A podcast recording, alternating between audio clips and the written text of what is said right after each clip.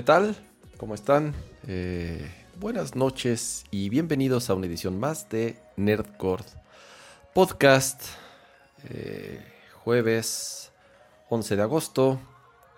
Y para darle rápido a esto y arrancarnos con el show, empezamos a buena hora. Creo que es buena hora. Eh, como sabrán, bueno, los que estuvieron ahí al pendiente de nuestras redes sociales, el jovencito Pato G7 está de paseo, se fue a cubrir un evento. Así que, eh, en vez de Pato, entra a cubrirlo eh, alguien que ya nos ha acompañado en ocasiones anteriores como invitado especial para hablar de ciertos temas. Pero ahora estará, eh, ahora sí que acompañándonos todo el, el, programa y me da muchísimo gusto de saludar y darle la bienvenida a mi querido Pato, pero otro Pato, Patrick Suquet. Patrick, ¿cómo estás Patrick? Hey, ¿qué onda? hay que, hay que decir que aquí es una hora más, entonces estaremos echándole ganas para sobrevivir. Estás, es una hora, ahorita es una hora, ¿verdad? Porque la vez pasada que estuviste creo que eran dos horas de diferencia, ahorita nada más es una hora. Sí, era algo así como las 3 de la mañana me tuve que ir, tuve que bajarme del barco. No será, no será la ecuación. No pasa nada, no pasa nada, este, pero bueno, ya ahora sí nos vas a acompañar eh, en, todo el programa. Muchísimas gracias por aceptar la, invitación y por, por, entrar este por entrar de cambio y también aprovechar. De falso 9, dice la audiencia. el pato 2. Eh, a saludar al chat. Eh, saludos a los que andan por acá. Universe acaba de unir a Core. Muchísimas gracias, Universe, por por unirte a Nerdcore y pertenecer a esta bonita comunidad eh, que nos acompaña cada semana. ¿Cómo estás, Patrick? ¿Todo bien? Todo bien. Hoy me puse un booster de COVID. Todavía seguimos en esa, en esa era. No sé. ¿O sea, es tu cuarta vacuna? cuarta vacuna. Entonces estamos acompañando el, lindo booster con un rico tequila. Muy bien. Eh, entonces es una mezcla de emociones interesante. ¿No te ha, no te ha dado escalofríos, eh, algo de fiebre, dolor en el brazo, nada, nada todavía? En lo absoluto. ¿Cuál te pusiste? Esperando, estoy esperando el 6G, que se habilite. Eh, puse Pfizer. Ok.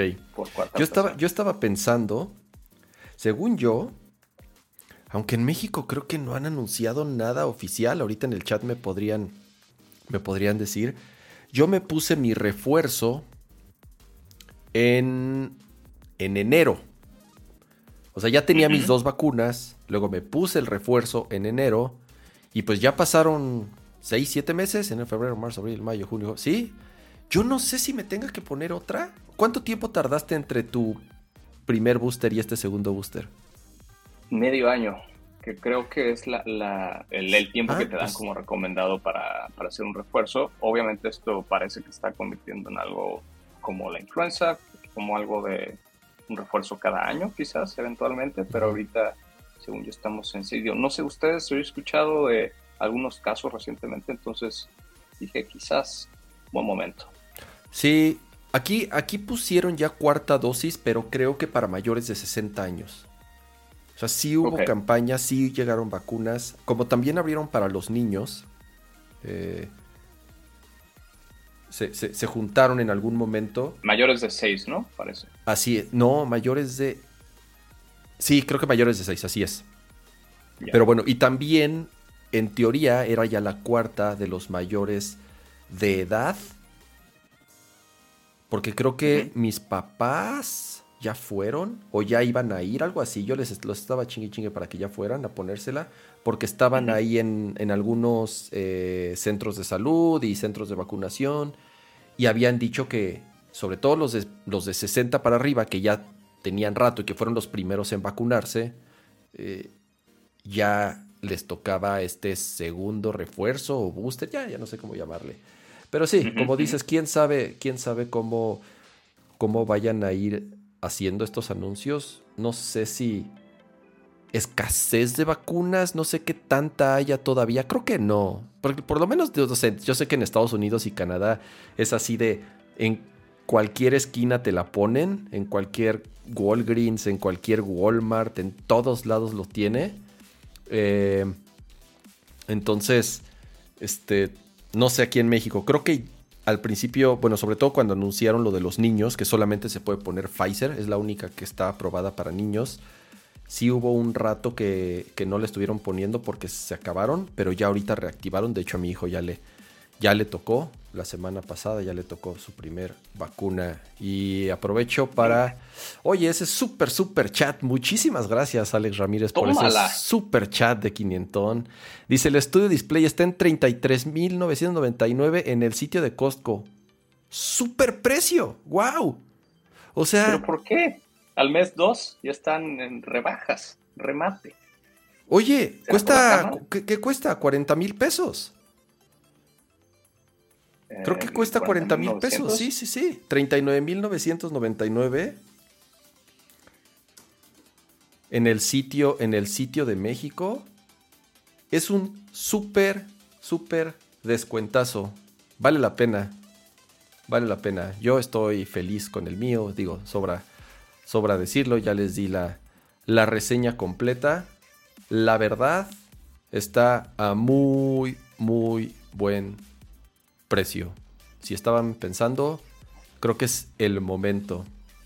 Eh, porque está muy buen precio. Gracias Alex por ese super tip y super chat. Y Sergio Flores también con otro super chat y un super tip que dice, ayer salió un juego que se llama Tower of Fantasy, que se parece muchísimo al Genshin Impact. ¿Lo conoces, cabrón? ¿Sabes qué? Que todos mis cuates con los que juego PC, que son con los que jugaba Genshin Impact, que son con los que jugaba Destiny, con los que juego PC, eh, lo último que estábamos jugando era Lost Ark. Y ahorita ya se cambiaron justo a Tower of Fantasy. Y ya estoy viendo ahí en el chat. Pero soy como el. Soy como el. Soy como el meme ahorita del güey asomándose. Así como el meme. Como Juan Gabriel, así nada más asomándose del árbol. Porque ya no tengo PC. Acuérdense que ya no tengo PC para jugar. Entonces me estoy quedando con las ganas del Tower of Fantasy. Se ve muy bien y mis cuates dicen que está bien bueno, que está muy bueno. Entonces, éntrenle. Si tienen PC, yo quiero un Steam Deck. Me gustaría tener un Steam Deck para poder jugar ese tipo de jueguillos free to play. listo. Vamos a empezar. Ay, güey, hice. Espérenme que, que hice. Oculté todas mis ventanas. Ya. Vamos a empezar a...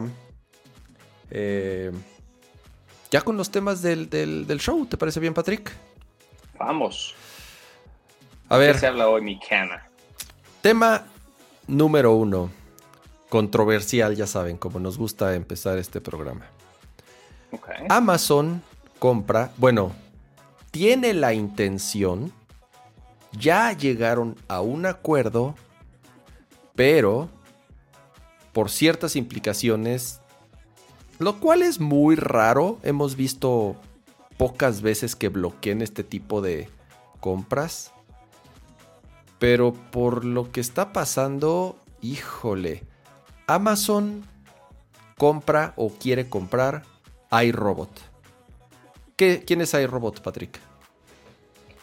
Es esta empresa que desarrolla un software eh, y también desarrolla un hardware que seguramente lo han encontrado en los pasillos de su centro comercial favorito chocando con las paredes de una mesa. Eh, unas hermosas, bueno, quizás más famosas por eh, un gato vestido de tiburón sorteándolas, unas aspiradoras conocidas como Rumba. cuando investigamos un poco de iRobot, nos dimos cuenta que además es una empresa que en, contexto de, o en sus inicios se dedica a hacer robots que eh, hicieron una licitación muy grande para eh, el, ejército. Eh, pues este tipo de robots, según yo, habían creado algunos como para desarmar minas, crearon otros como para identificar el terreno y bueno, todo esto terminó en las aspiradoras que hoy conocemos como las rumbas, hay una gama inmensa de rumbas.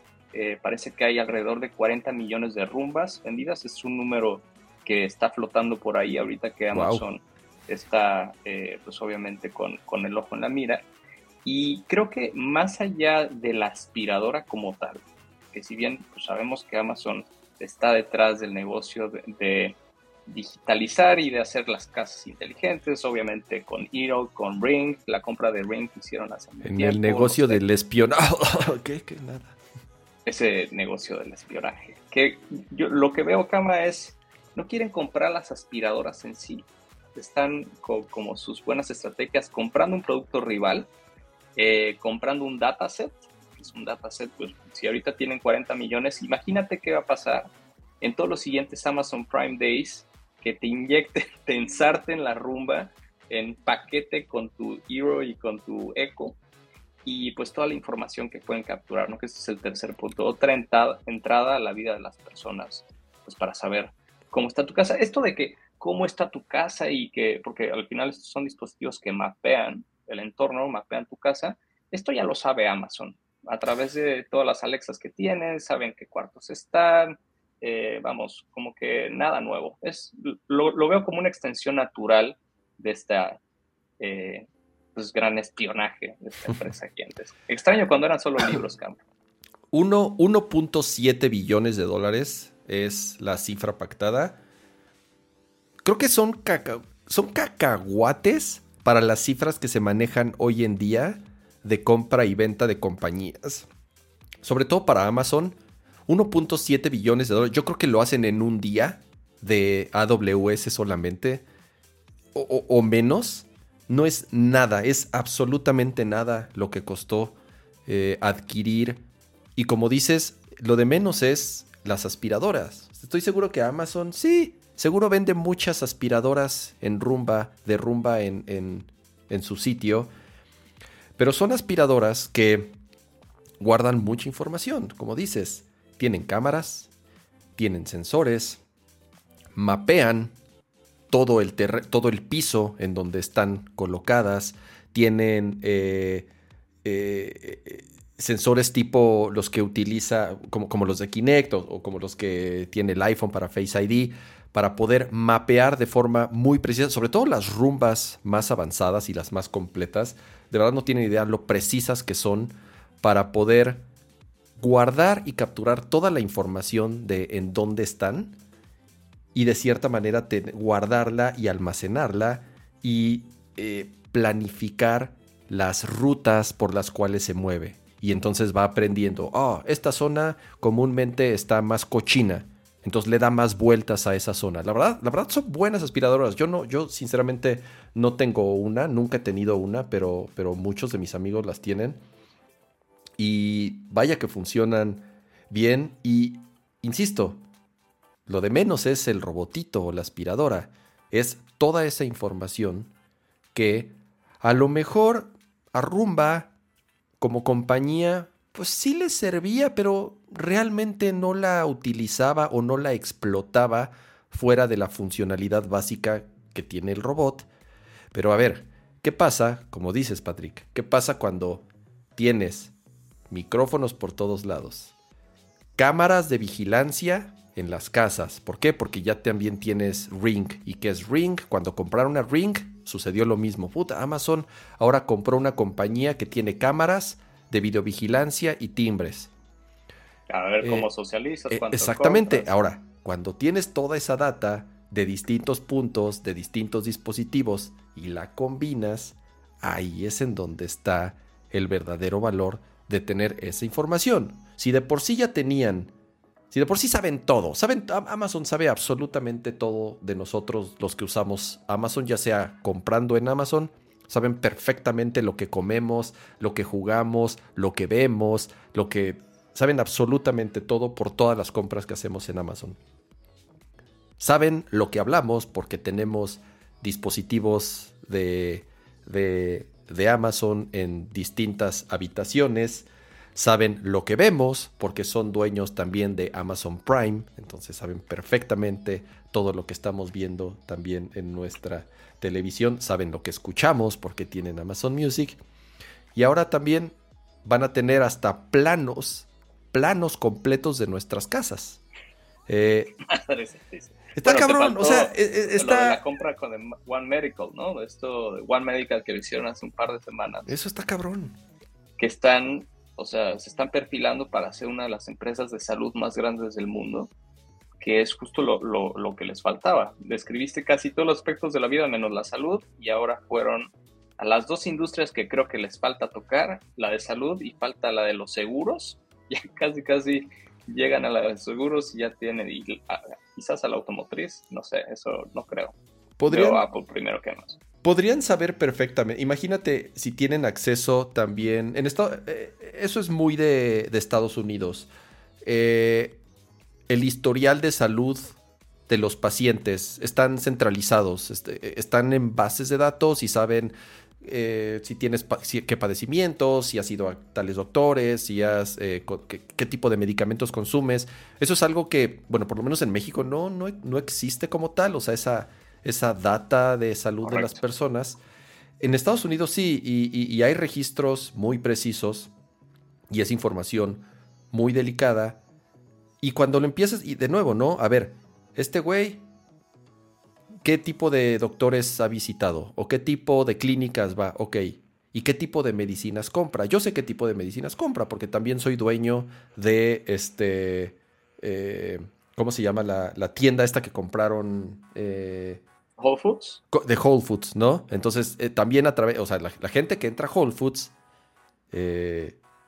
y paga y deja su correo, pueden hacer, obviamente, o con su tarjeta, saben perfectamente quién eres, porque es la misma tarjeta que tienes dada de alta en Amazon, ¿no? Y entonces empiezan a triangular, empiezan a triangular. Entonces imagínate, se meten a seguros, se meten a seguros y bien podrían hacer, cruzando toda esa información, tener un perfil tan preciso que bien podrían decir, a este güey no lo aseguro. O a este, o a este güey sí lo aseguro, o a él sí lo aseguro, pero va a costar tanto, porque yo sé porque yo sé mucho de, lo, de, la historial de esta persona. Es, es, híjole, es este... Peligroso, es delicado. Y insisto que en teoría son el tipo de adquisiciones o compras que ciertas entidades de gobierno, como la, ¿qué es la F? La, ah, ah, ah, se me fue el nombre de la, de la, la eh, hay una entidad. Eh, hay una entidad en el gobierno pues, este, eh, en Estados Unidos que regula principalmente este tipo de adquisiciones por temas no nada más de monopolio, sino también de privacidad. No, eh, no sé, rara vez se han visto estos que, bloqueen, te digo, ¿no? Estos... No creo. ha habido, ha habido otras más graves. O sea, seguramente Amazon llegó y dijo, miren maestros, aquí hay este, aquí hay este par de billones, o si no, pues nos los vamos a comer. Y lo que veo, o lo que me hizo pensar fue todos estos anuncios que hicieron del dron que vigilaba tu casa y de Astro, este robotcito coqueto que iba a acompañar en funciones diarias, eh, que ahorita creo que solo están por invitación en Estados Unidos, eh, pero seguramente quieren eh, tomar gran parte del software de iRobot y, extrapolarlo a todos los, planes de, control o de dominación mundial que tengan eh, estos maestros, porque dudo que obviamente pues, no, no quieran estar en el negocio de las aspiradoras, aunque seguramente veremos mucho más de, de iRobot, o, en una de esas los le hacen un renaming a la empresa, no lo sé. no me este acordaba del robotito. Eh, ¿Cómo se llama el robotito de Amazon? Astro. Pero sí es cierto, no lo venden todavía, es solo con invitación, ¿verdad? Pero no aspira, es una Alexa con ruedas. Sí, no, no aspira. Es, eh, de, hecho, o sea, es un robotcito coqueto, te acompaña, lo habían pensado también como para cuidado de, adultos mayores, con chistes. Y con los chistes de Alexa no hay uno bueno, pero ojalá Astro esté mejor. Eh, pero pues sí, era como un, un companion, ¿no? Más que, más que algo como de vigilancia. Sí tiene algunas cámaras, pero siento que por ahí puede ir, como que hagan todo una, un ecosistema de productos de vigilancia de casa y la verdad, digo, hablando del, hardware en sí, yo tuve una rumba, em, era muy deficiente, digo, tampoco tenía el high-end porque pues, hay, los rangos son de 5 a casi 20 mil pesos, según recuerdo. Yo tenía uno punto de 6 o 7, no tenía nada de mapping, eh, tenía algo muy coqueto que regresaba a su base, o sea, se ponía a aspirar y, automáticamente se cargaba. cuando terminaba regresaba a cargarse y como que se estacionaba. Pero, por ejemplo, cualquier tapete fallaba. Cualquier, por ejemplo, tenía de estos muebles que tienen como una especie de tubos, como patas, que se atoraba. Eh, obviamente escaleras, no, no, hay ninguna rumba que hoy funcione eh, en diferentes pisos, ni siquiera en escalones pequeños. Entonces, al final me acuerdo, vendí esa rumba y me compré una Dyson y fue la mejor decisión que tomé en mi vida. Entonces, específicamente el hardware, no sé, yo creo que más bien lo veremos en, software eventualmente. Sí, pues a ver, eh, de nuevo, creo que fueron cacahuates lo que pagaron por esto y la información. Una más, la de la semana. Exacto, la de la semana. Y la información que van a obtener a cambio, pues es bastante valiosa, sobre todo cuando la cruzan con toda la información a la que tienen eh, acceso. Eh, ay, jole, a ver, seguimos con otros. Es que no hay ni, no hay ni, ni, ni a quién irle. Salió hoy un artículo muy interesante eh, ahorita voy a poner aquí en el, en el browser, por si lo quieren leer completo. Y además por si quieren seguir a esta persona en Twitter. Eh, ustedes sabrán que de hace, ya tiene casi un par de años, Apple bloqueó, eh, integró un, una manera en el iPhone para evitar que las aplicaciones se comuniquen entre sí y para evitar que las aplicaciones se manden información de principalmente de tracking, de usos, de perfiles para poder obviamente este, recopilarla y venderte publicidad, ¿no?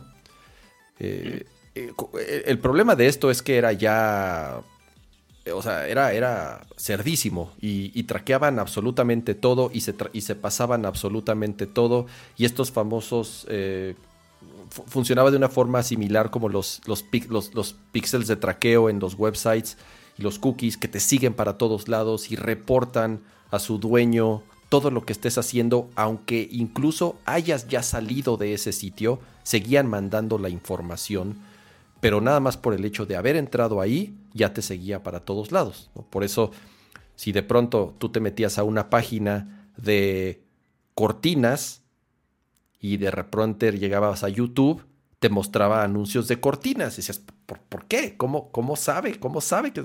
Pero bueno, así, así es el tracking. Y esto antes sucedía también en el iPhone entre aplicaciones. Apple entregó una manera para bloquear esta comunicación. Ya no hay forma, o bueno, no hay manera hoy en día de que las aplicaciones... El usuario tiene la decisión. Así es, el usuario tiene la decisión de que las aplicaciones no se comuniquen entre sí y de que ya no haya un tracking o un rastreo, sobre todo cuando, es, cuando entras a una aplicación y sales de otra. Esto, ya lo platicamos igual en ocasiones anteriores, sí afectó de forma importante a Facebook y a Google que son... 10 billones de, dólares de pérdida al año. 10 billones de dólares de pérdida. Wow, sí, sí, sabía que era una cifra, pero imagínense, 10 mil millones de dólares solamente, o sea, perdidos solamente porque Apple puso ese candado y esa información obviamente ya no la pueden rastrear y entonces ya no pueden hacer eh, perfiles para mostrar publicidad tan precisa y sobre todo invasiva. Creo que la, palabra es invasiva. ¿Qué es lo que han estado haciendo? ¿Cómo le dan la vuelta? Pues aquí una de las maneras de cómo le están dando la vuelta. Si ustedes son usuarios de Instagram, vamos a, vamos a agarrar Instagram de ejemplo porque es la aplicación con la que hizo el ejemplo. Ustedes hacen, abren un anuncio, ustedes le dan clic a una liga en un perfil, ustedes cualquier cosa que hagan en la aplicación que te abra, que te muestre el browser dentro de Instagram. Como saben, cuando le dan clic a una liga, por ejemplo en un anuncio, en vez de sacarte de la aplicación y abrirte Safari o Chrome o la aplicación que tengas, que hayas elegido como tu browser, te abre un browser interno. Y lo que descubrió este cuate es que a la hora de abrir este browser, inyectan un JavaScript, lo cual está, eso está permitido por Apple. Apple, Apple permite que se agreguen JavaScript privados, sobre todo si tienes ciertas funcionalidades que no están en otro browser. Es, algo que Apple permite. Pero por lo que veo ya también ahí les va a cerrar la llave. Eh, obviamente esto podrá afectar otras aplicaciones, pero bueno, ya ese es, ese es otro tema. ¿Qué es lo que hacen con este JavaScript? Son unos atascados, Patrick. ¿Qué hacen con este JavaScript? Entonces, básicamente su propio browser eh, cambian de hecho la liga. La próxima vez que den clic en, en, en, una de Instagram, fíjense cómo, cómo transforma la liga. Si tienen curiosidad, lo pueden abrir en Safari y en Chrome también y ver las diferencias. Ahí, al momento que inyectan el JavaScript, pues agregan ciertos parámetros que lo que ayudan es, pues básicamente entender exactamente cuál fue el, el journey que seguiste porque al final, cuando es un modelo de negocio basado en publicidad y en el en particular caso de Facebook, muy basado en la parte de performance, o sea, de venta o de conversión, lo que quieren es entregar pues absolutamente toda la radiografía de lo que pasó al momento que dieron clic en ese ad y a su vez pues entregar estos, estos resultados de, como, como decías, de este tracking eh, página por página, como, como antes se hacía con pixeles. Eh, para precisamente no solamente mostrar cuál fue el journey que siguió un usuario de ver un ad hasta que compró o se fue, sino también eventualmente mostrar cuál fue esa ventana de atribución. Porque supongamos que nos encontramos el ad de una playera en Instagram. Entramos al sitio, vimos, metimos en el carrito, nos fuimos. Y un mes después regresamos y compramos. Ahí todavía Instagram puede decirle al anunciante, ¿sabes qué? Gracias a mi publicidad y gracias a que entró al sitio y gracias a todo lo que hizo hace un mes, hoy te compró, por lo cual pues me debes más. O, bueno, este modelo de, subasta que, que utilicen las plataformas digitales. Entonces pues está un poco fuerte eh, todo este grado de manipulación, de inyección de JavaScript, creo que abre la puerta a un debate después de lo que hizo Apple con iOS 14.5, que fue el que empezó toda esta revolución de darle el poder al usuario de decidir si lo traqueaban o no. Y todos los browsers que hoy en día están, eh, dejan de soportar los third-party cookies, ¿no? que es justamente esto que nos encontramos al entrar a cada sitio, en donde nos dan se nos da una notificación de e, el, tema de cookies por sitio. Entonces, em, pues sí, no sé, de nuevo abre la, la, puerta para estos browsers propietarios de las plataformas hasta dónde pueden y no traquear. Em, lo cañón es, en teoría, eh, hasta parecería que lo que hacían antes estaba mejor, ¿no? Porque solamente, bueno, sí estaba medio atascado, pero traqueaban actividad. Eso es lo que hacían, traqueaban la actividad, de qué sitio visitabas, a dónde dabas clic y a dónde llegabas, etc. Esto, y de nuevo, eh, eh, por, por lo que muestra este reporte, Está peor, porque no solamente están traqueando la actividad de en dónde das clic, o eh, qué sitios visitaste, o a qué publicidad eh, te fuiste, sino que va más allá, pueden traquear todos los text inputs, pueden traquear cuando, o sea, todo lo que escribes, tarjetas de crédito, correos electrónicos, passwords, pueden traquear absolutamente todo, incluso pueden traquear hasta cuando tomas screenshots de algo, saben que tomaste un screenshot.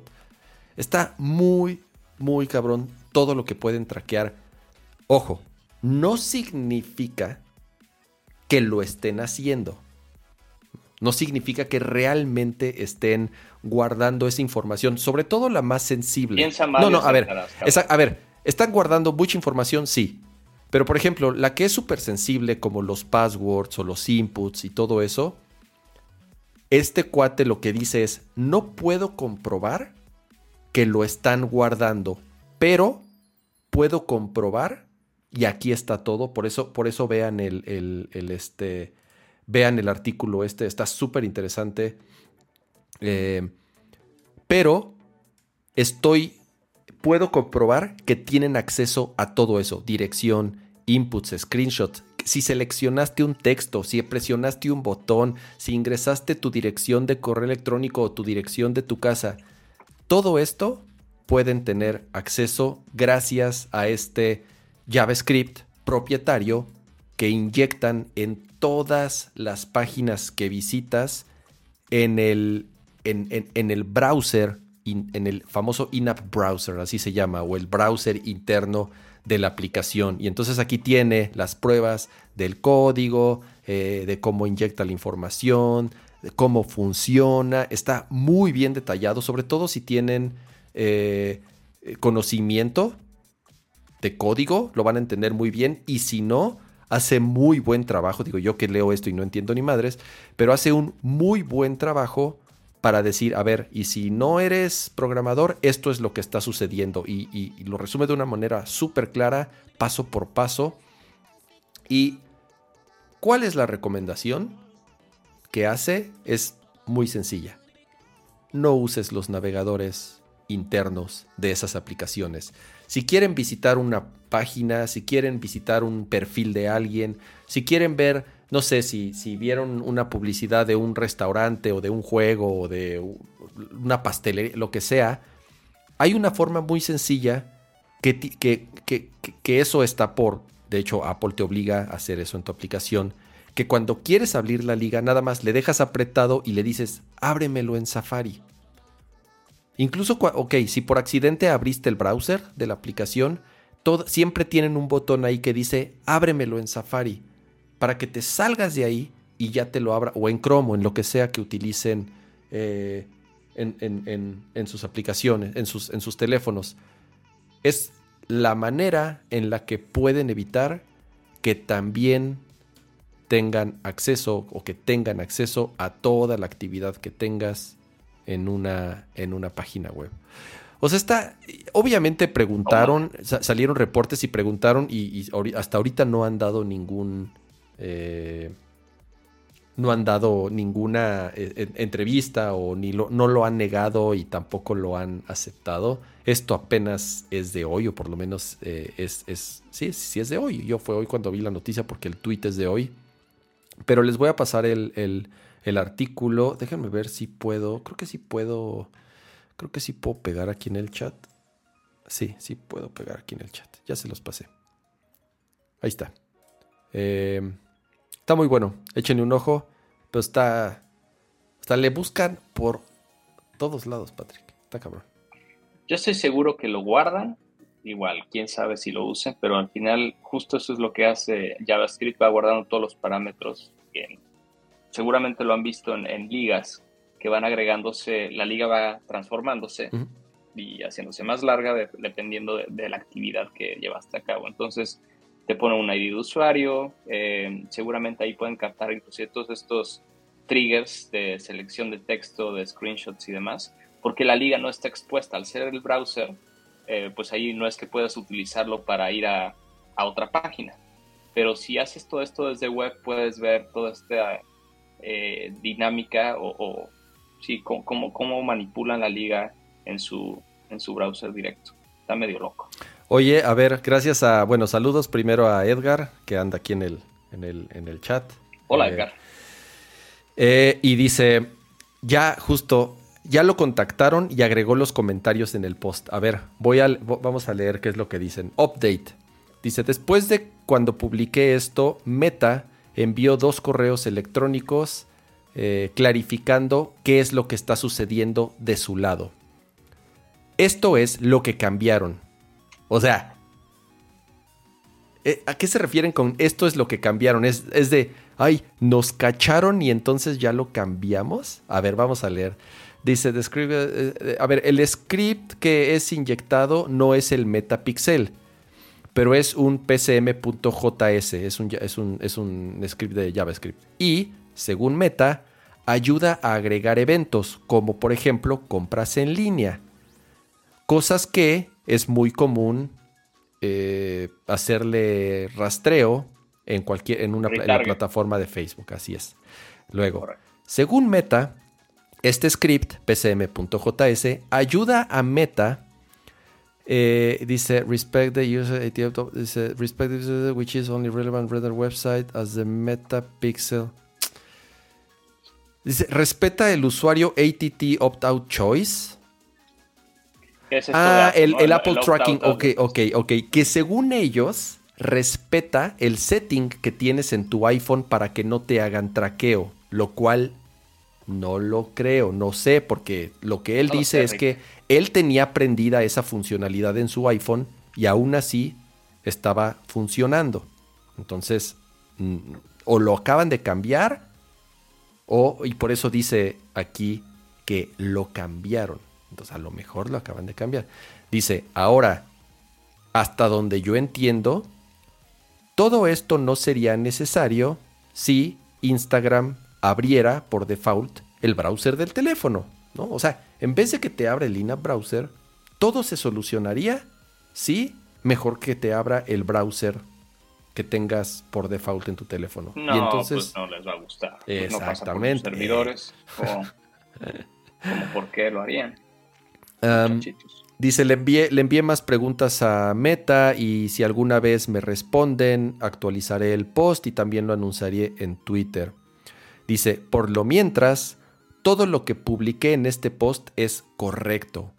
Instagram ejecuta e inyecta un JavaScript en el browser para poder hacer tracking, que además, porque además el tema es que hay riesgo. O sea, cuando inyectan este tipo de código, obviamente lo que hace es abrir puertas a vulnerabilidades, abrir puertas que no deberían de estar expuestas y que si alguien sabe cómo funciona, obviamente pueden interceptar la información. Pueden llegar, pueden encontrar maneras de poder vulnerar eh, todo eso que se está procesando, porque al final son huecos de seguridad, son cosas que no deberían de estar pasando, eh, y por eso los browsers lo, bloquean, simple y sencillamente. Aquí, como es un Nina browser y medio tienen permiso de inyectar su propio código, eh, lo están haciendo. Pero, obviamente, el, el, el riesgo y el problema, además de todo el tema de la privacidad, es el de la seguridad. ¿no? Están abriendo puertas que por obvias razones no tendrían que ser vulneradas. Eh, está bueno Eso de inyectar JavaScript es como muy 2008, igual no, no me gusta. Eh, eso, de inyectar JavaScript, exacto, es como de las formas más básicas de... Vamos a este, utilizar la palabra chacales. Ajá, sí, exacto. O sea, sí es, sí es, sí es de las formas más chacas de o sea, de, de verdad vulnerar, eh, en este caso, la privacidad de un usuario para poder traquear. Eh, de por sí nos traquean hasta en el baño. Eh, y, esto es simple y sencillamente seguir, buscar maneras y seguir buscando formas de acceder a información sensible que pues, no deberían. Simple y sencillamente. aquí está difícil bueno, no está difícil, ¿no? En teoría sí, eh, ninguna compañía es ética 100%, ¿no? Pero creo que hay ciertas líneas, ¿no? Que, que, que, en teoría sí deberían de ser por lo menos un poquito más eh, respetadas. Ahora, ¿de qué sirve? Nosotros, nosotros cuidando, nosotros cuidando eh, nosotros preocupados de que, de que Facebook, de que Google, ay no, nuestra información privada, ¿qué van a hacer con ella? Eh, ya nosotros sabremos qué les damos, qué no les damos, pero nos preocupamos mucho cuando aquí en México, de pronto, un día, estás viendo Twitter y ves un post que dice... Tengo miedo que dice base de datos de Grupo Banorte, más de 11 millones de usuarios a la venta en Internet. Ah, cabrón, ¿cómo está eso? Y ya me en El, en el Deep Webs. En el, deep, en, el, en el Dark Webs, como dicen. Así hay, güey. Ah, canijo. Eh, me puse a investigar un poco y resulta que el año pasado hubo un data breach en, en servidores de Banorte y un grupo tuvo acceso a información que pudo descargar de 11 millones de tarjetavientes, de usuarios, de sus cuentas de nómina y descargaron una base de datos con nombre, dirección, teléfono, RFC, correo electrónico y balance. O sea, tu saldo. Y es así de, ah, bueno, creo, no estoy muy seguro, y aquí es en donde a lo mejor alguien del chat luego también están más enterados que, que, nosotros. Creo que Banorte lo negó el año pasado, o por lo menos trataron de esconderlo bajo el tapete lo más que se pudo. No hay mucha información al respecto. Pero bueno, hoy, en un post de Dark Web, salió un güey diciendo, compré esta base de datos y con permiso de quien la obtuvo, la voy a publicar. La publicó. Está, no les voy a decir obviamente dónde está. Ustedes utilicen sus recursos para acceder a esa información. Lo que yo les puedo decir es que ya la vi. Es real. Encontré a personas conocidas. Encontré a famosos. Encontré a políticos. Encontré a abogados, encontré, encontré a muchísimas personas así, que además te puedes dar cuenta, obviamente por el nombre, si son celebridades o políticos o empresarios famosos, pero también por el correo electrónico, porque muchos usan el correo electrónico de las empresas donde trabajan. Haces un sort ahí rápido de, de, montos. Eh, e, está. Es información Oye, Cama, ¿y no, había un campo adicional que, mostraba cómo, cómo lo calificaba el banco, como dependiendo de su nivel de ingresos? No, no, hasta eso fíjate que la tabla es bastante básica, en, o sea, son tal cual los campos eh, que te dije, es un, es un CSV. Eh, yo no la pude ver toda porque, digo, para verla toda tendría que tendría que ver, este, o sea, podría montar un servidor y cargar, perdón, ajá, montar un servidor de base de datos y, cargar la información y bla, bla, bla.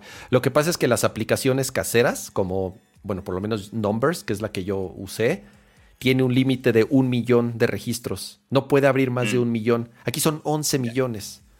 Eh, entonces, además de que se tardó chorro en abrirse, eh, le costó un huevo y no está hecha para eso la aplicación, obviamente no está hecha para eso. Entonces, pero dentro de lo que yo pude ver y de la información que pude echar un ojo ahí y curiosear, es real. Eh, eh, las personas que yo encontré, el teléfono coincide, la dirección coincide. Eh, ¿Nos puedes decir, Cama, cuánto tiene en su cuenta Banorte el señor Pato? No, no te puedo decir. Encontré al señor Pato. Encontré a Pato. Pato, estás en la base de datos, obviamente. Maldita sea. Este. Quería el scoop. Así es. Eh, y ahí está. Ahí está. Eh, es lo que te digo. Nosotros muy preocupados por la información que puedan tener o no acceso Google, Amazon, Apple y todas estas grandes. Cuando aquí en México haces una búsqueda rápida, y está todo. Es como la de la base de datos del INE. ¿Te acuerdas que se robaron la base de datos del INE? Claro. Creo que está toda. Creo que, creo que, creo que es toda completa, ¿no? Así tal cual. Toda la información del INE está por ahí rondando en internet. Igual con la. con. Con, con nuestras direcciones y nuestros teléfonos. Está cabrón. O sea, sí son. Digo, sí hay breaches de seguridad en todo el mundo y en todas las compañías. Pero aquí es tiro por viaje.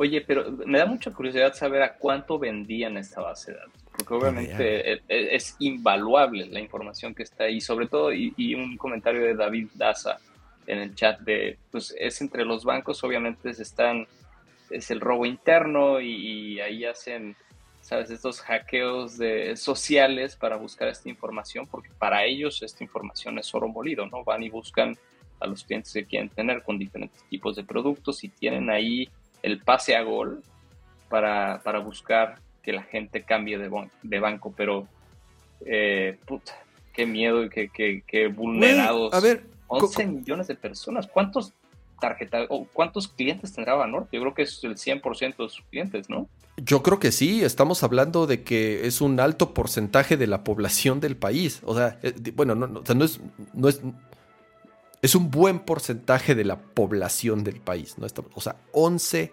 millones de usuarios. Era la lista de nóminas, ojo, eh, porque lo dice, lo dice Hugo. Son tarjetas de nómina. No hay, por ejemplo, no hay de empresas, no son cuentas de empresas. Eh, o si tienes alguna otra cuenta de ahorro, ya sabes, esa es, la de nómina. Eh, costaba 450 dólares. Ah, barata. No. No era. O sea, eso Oye, y acabo de echarme 21, millón, 21 millones de clientes tiene Banorte, o sea que es más de la mitad. Uf. Eh, está cañón. Digo, no sé si alguien. Yo sé que en, en, yo sé que muchos de los que nos acompañan en Nerdcore trabajan en sistemas, trabajan en bancos. Entonces, si hay alguien aquí de en el chat, así de pura casualidad, que trabaje en Banorte, si sabe, si sabe algo al, respecto, obviamente que no, obviamente que no este sea, o sea, que no sea ningún nada que comprometa su trabajo, ¿no? Es lo último que yo quisiera. Pero lo, o sea, lo cañón es que en Twitter les han estado escribiendo así a Banorte y dicen, no, no es cierto. Digo, también es el becario en el de la cuenta de Twitter, seguramente el que está ahí contestando, pero lo siguen negando. Eh, y yo pienso que... No pueden hacer mucho. Exacto. Sí, ni modo que digan. ¿Cómo, ¿cómo apoyas a 11 millones de personas? Está, está chafa que no se pronuncian ni que apoyen, pero Imagínate si eso pasa con el Banco Fuerte de México, cama, ¿qué pasa? Oye, ¿Nos, vamos, ¿Nos llevamos los ahorros a, Bitcoin o qué? no, no, manches, si quiero que mi dinero esté seguro, no que desaparezca. no lo hagan, no lo hagan, amigos. Oye, lo que decías hace rato es, haces un, hacen, o sea, eh, y el tema es, eh, en manos de que caiga esto, es información súper valiosa y súper sensible, o sea, ¿Cuánto tiempo, cuánto tiene este Yo sí vi cifras así, nada más de pura curiosidad. Y eso que vi un. Vi el. Ni el 10% de la información. O sea, ni el 10% de los datos. Hice un sort así rápido. A ver, dije, a ver. Chingue su madre, hazme un sort de. de este. de saldo. El de hasta arriba. Y vi uno así que dije. Cabrón, ¿quién tiene esta cantidad de millones en su cuenta? De nómina. De nómina, de nómina, porque además es la, es, es, la que le depositan la quincena. ¿Quién es este güey? Vi el nombre y dije, no mames, nunca, nunca, nunca en mi vida he escuchado a este güey. Obviamente, un, un, este, un rápido googleo.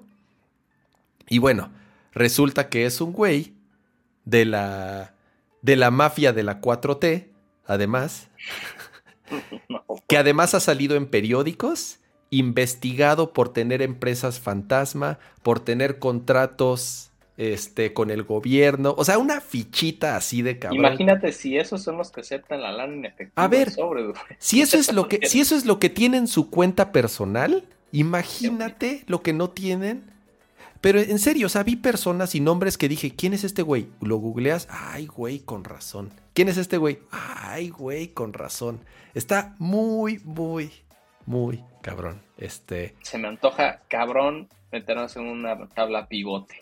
Ahí. Sí, sí, sí, sí, sí. Em, no sé. Ahí, ahí, ahí, este, yo no voy a, yo no voy a hacer partícipe de la divulgación de la información. No voy a ser partícipe eh, para que la encuentren, pero creo que quien sabe buscar, la va a encontrar. Quien busca encuentra, como quien dicen como quien dice por ahí. Deja un USB en el zócalo, güey. Ándale. y quien lo encuentre, y quien lo encuentre va a tener acceso. Ah, canijo. Qué miedo. Qué bueno que no tengo cuenta en Banorte, cama. Exacto. Qué bueno que ya huiste al primer mundo. Em, pues. ¿Qué sigue? ¿Qué sigue? ¿Qué sigue? ¿Qué sigue? Tenemos este drama entre Google y Apple. Está bueno. Eh, ¿Qué onda, Patricones? Está, está, está sabroso el chisme. No es nada nuevo es una pelea, como dicen los gringos, un beef que tienen Google y Apple desde hace tiempo. Como saben, Apple pues tiene su, plataforma de iMessage y lo procesa a través de sus servidores y Apple es una empresa que eh, se jacta de decir pues es número uno en términos de, de cuidar la información y privacidad, etc. Google salió con esta campaña que se llama Get the Message, que es como diciéndole a Apple, ya estuvo bueno que hagas una distinción entre los usuarios que tienen iPhone y que tienen Android, estas famosísimas burbujas azules. Me vomito con las burbujas verdes, Patrick. Güey, es que sí, sí, de hecho hay mucho bullying. Si, si alguno de ustedes tiene un, grupo en iMessage con usuarios de iPhone y usuarios de Android, el de burbuja verde le va a ir muy mal. Pero bueno, el punto es que Google, eh, nada güeyes, porque obviamente esto huele o los fines que tiene eso también un poco de control y de saber más de los usuarios. De nuevo el punto que mencionamos hace poco de, Instagram, pues el, modelo publicitario, obviamente pues el, si tienes a un billón de iPhones como eh, addressable, por así decirlo, están buscando que Apple integre una tecnología, tecnología que se llama RCS, que es básicamente una tecnología que se inventó en el 2008, que utilizan prácticamente todos los, carriers y Samsung lo utilizó con su mensajería propietaria hace, hace tiempo, eh, LG también lo utilizaba. Básicamente quieren que Apple lo integre para que todo el mundo se hable con todos los mecanismos de seguridad, del end-to-end encryption, eh, estos, eh, obviamente que sepas cuando leyeron tu mensaje, que sepas cuando está escribiendo esta persona, que puedas recibir media en alta definición, porque si hoy tú mandas un video de un Android a un iPhone se ve extremadamente mal, pixeleado, como si lo hubieras tomado con una calculadora. Entonces, pues están en esta pelea. Obviamente Apple no le conviene para empezar. Hoy en día creo que, eh, digo, no, no tengo las cifras, pero seguramente gran parte de la comunicación de mensajería instantánea pasa a través o de WhatsApp, o de WeChat, o de iMessage, o de Telegram y, Signal. Eh, entonces ahorita estamos como en esta pelea de dejen de utilizar esta tecnología antigua Apple, que es básicamente la del SMS y la del MMS, que me siento un este, anciano cuando digo estas dos palabras. Eh, pero es básicamente, quieren que integren este protocolo, en donde además Google tuvo mucho que ver. Google es como de, las empresas que se sumó a crear este protocolo, ¿no? que tiene obviamente propiedad. Entonces, eh, crearon un sitio si tienen, si tienen chance, entren a android.com y hay toda una campaña, hicieron videos en las cuentas de, Twitter, de Google, están como echándole, echándole mucha tierra a Apple de por qué no lo hace y por qué siguen con esta puerta cerrada, por así decirlo. Pero la verdad, Kama, yo dudo muchísimo que, que, Apple vaya a ceder, no tiene por qué, no tiene una razón real de por qué es la buena pista el video que dice prácticamente le echan la culpa a Apple, que la verdad, Apple fue la empresa que innovó con el, la, mensajería instantánea iMessage. Me parece eh, increíblemente bueno, seguro, eh, útil rápido. Eh, cifrado end-to-end, obviamente. Estoy, estoy... Ah, espérame, ahí está. ¿Qué opinas? ¿Crees, que, ¿Crees, que, vaya a pasar algo? Digo, sé que el, el, en junio hubo una canción de Drake que hablaba de, mensajes verdes y de ahí se colgó Google y llevan como muchos años intentando que, Apple ni siquiera quieren que lancen iMessage en Android. Esto ya está claro que no quieren que pase. Lo que sí quieren que pase es que integren su protocolo para que los mensajes entre Android y iPhone sean igual como de seamless, como ellos quieran. Eh, pero pues, no creo que den su mano a torcer. ¿Por qué lo harían? ¿Por qué mostrarían debilidad? A ver, son aquí hay como varios, varios temas. Número uno, al último, a la última compañía que escucharía o que haría caso a sus consejos de cómo hacer un sistema de mensajería es Google. Sería la última compañía en el planeta. ¿Sabes? ¿Saben cuántas aplicaciones y plataformas de mensajería ha tenido Google en su historia? Voy a nombrar, voy a nombrar las, las más famosas, ¿ok? No las eh, fallidas. Voy a, así es. Eh, voy, voy, a, voy, a, voy a nombrar como las más famosas.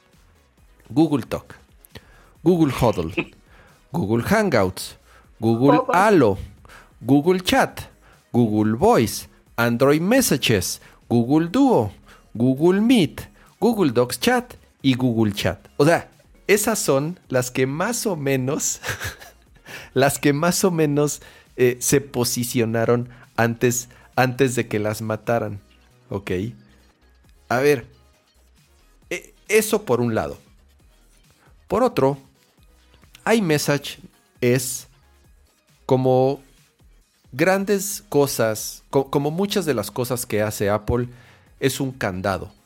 Es un, es un mecanismo que te ata a un ecosistema. Mucha gente, y me incluyo, en algún momento he tenido curiosidad de probar Android y digo, a ver, voy a probar un Android, ¿no? Y nada más el hecho de no tener iMessage, y además de toda la integración que hay con todo el famoso ecosistema de Apple, pero nada más con el tema de no tener iMessage, eh, ya, ya, es, ya es una así de, puta, qué hueva. Ya sabes, no, ¿qué, uso? A mí me caga WhatsApp, honestamente. Lo uso más por obligación y por chamba. compromiso social, ni siquiera por chamba, por compromiso social, esa es la palabra, por compromiso social, que por otra cosa. Eh, es un candado, es algo que te ata a una plataforma. Y bien o mal, ya es cuestión de cada quien el decir, pues sabes qué, sí me gusta más Android ya no me gusta, ya no me gusta Apple, me gusta más Android o me llama la atención estos nuevos teléfonos que se doblan. Pues ni modo, ya me voy a cambiar, voy a perder mis grupos de iMessage y voy a perder mis aplicaciones de iMessage y voy a extrañar las burbujitas azules, porque además a lo mejor en México no es muy común. Pero estoy seguro, Patrick, digo, en Estados Unidos es un hecho y estoy seguro que allá en Canadá también.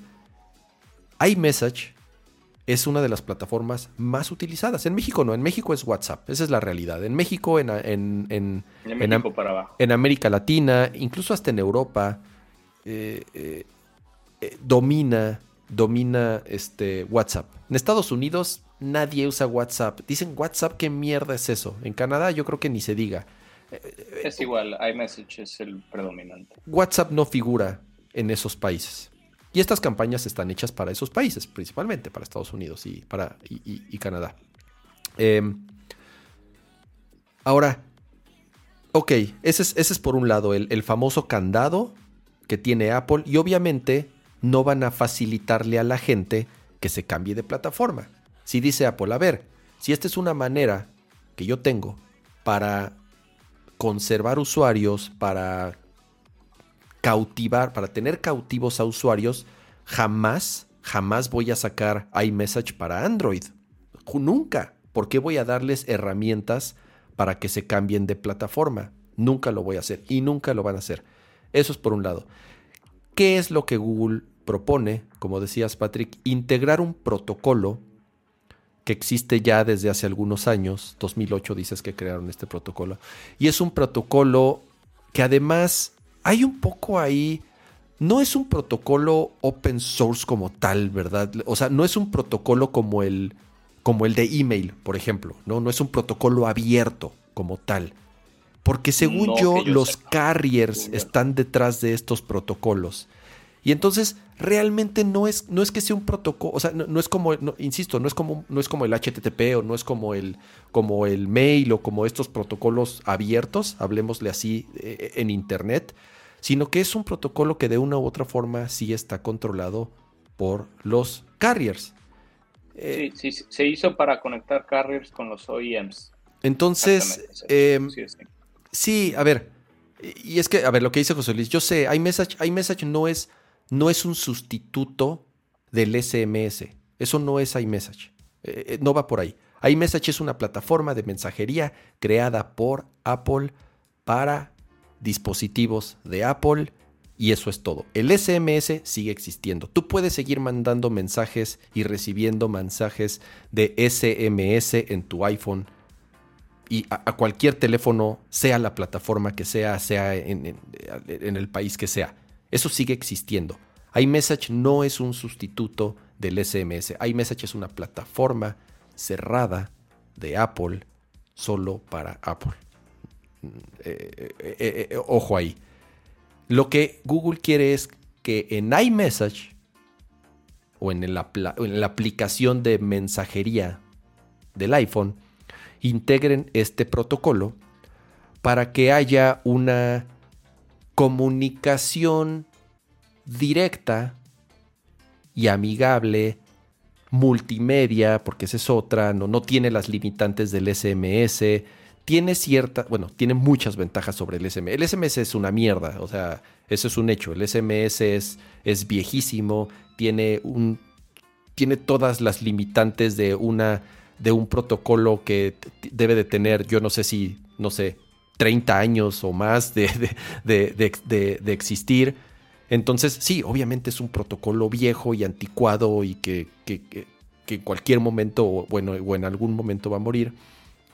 Pero lo que dice Google es, a ver, ¿por qué no usamos esto que es abierto, entre comillas, ojo, no es abierto, para que entonces todos convivamos y entonces si el usuario quiere chatear con usuarios de iPhone, va a ser igual que con los de Android, que de iPhone y de Android, al final no hay más, o sea, son, son, las únicas dos plataformas móviles que existen. Y no es más que una manera de, de Google para presionar ¿no? Y tener algo para que los usuarios que quisieran dejar Apple, pero no pueden porque están atados a iMessage, pues se puedan salir fácilmente, cosa que Apple, pues obviamente no va a hacer ni va a permitir. No hay forma. A mí lo que me, da curiosidad ver todo, todo lo que está haciendo Google por una batalla que todo mundo sabe que no van a ganar. Estoy, estoy viendo aquí como, como todos los... Eh, Social frustration, esto es lo más cabrón, mira, lo de la famosa burbuja verde y la burbuja azul. Ah, de, nuevo, a lo mejor aquí en México no es, no es algo de lo que estemos muy al día. En Estados Unidos hay, hay estudios socioeconómicos y sociales y psicológicos completos, sobre todo en ciertos círculos estudiantiles universitarios, en donde el güey de la burbuja verde, así les llaman los green bubbles, o sea, porque es hasta despectivo, es un pedo bien cabrón, es un pedo muy cabrón, güey.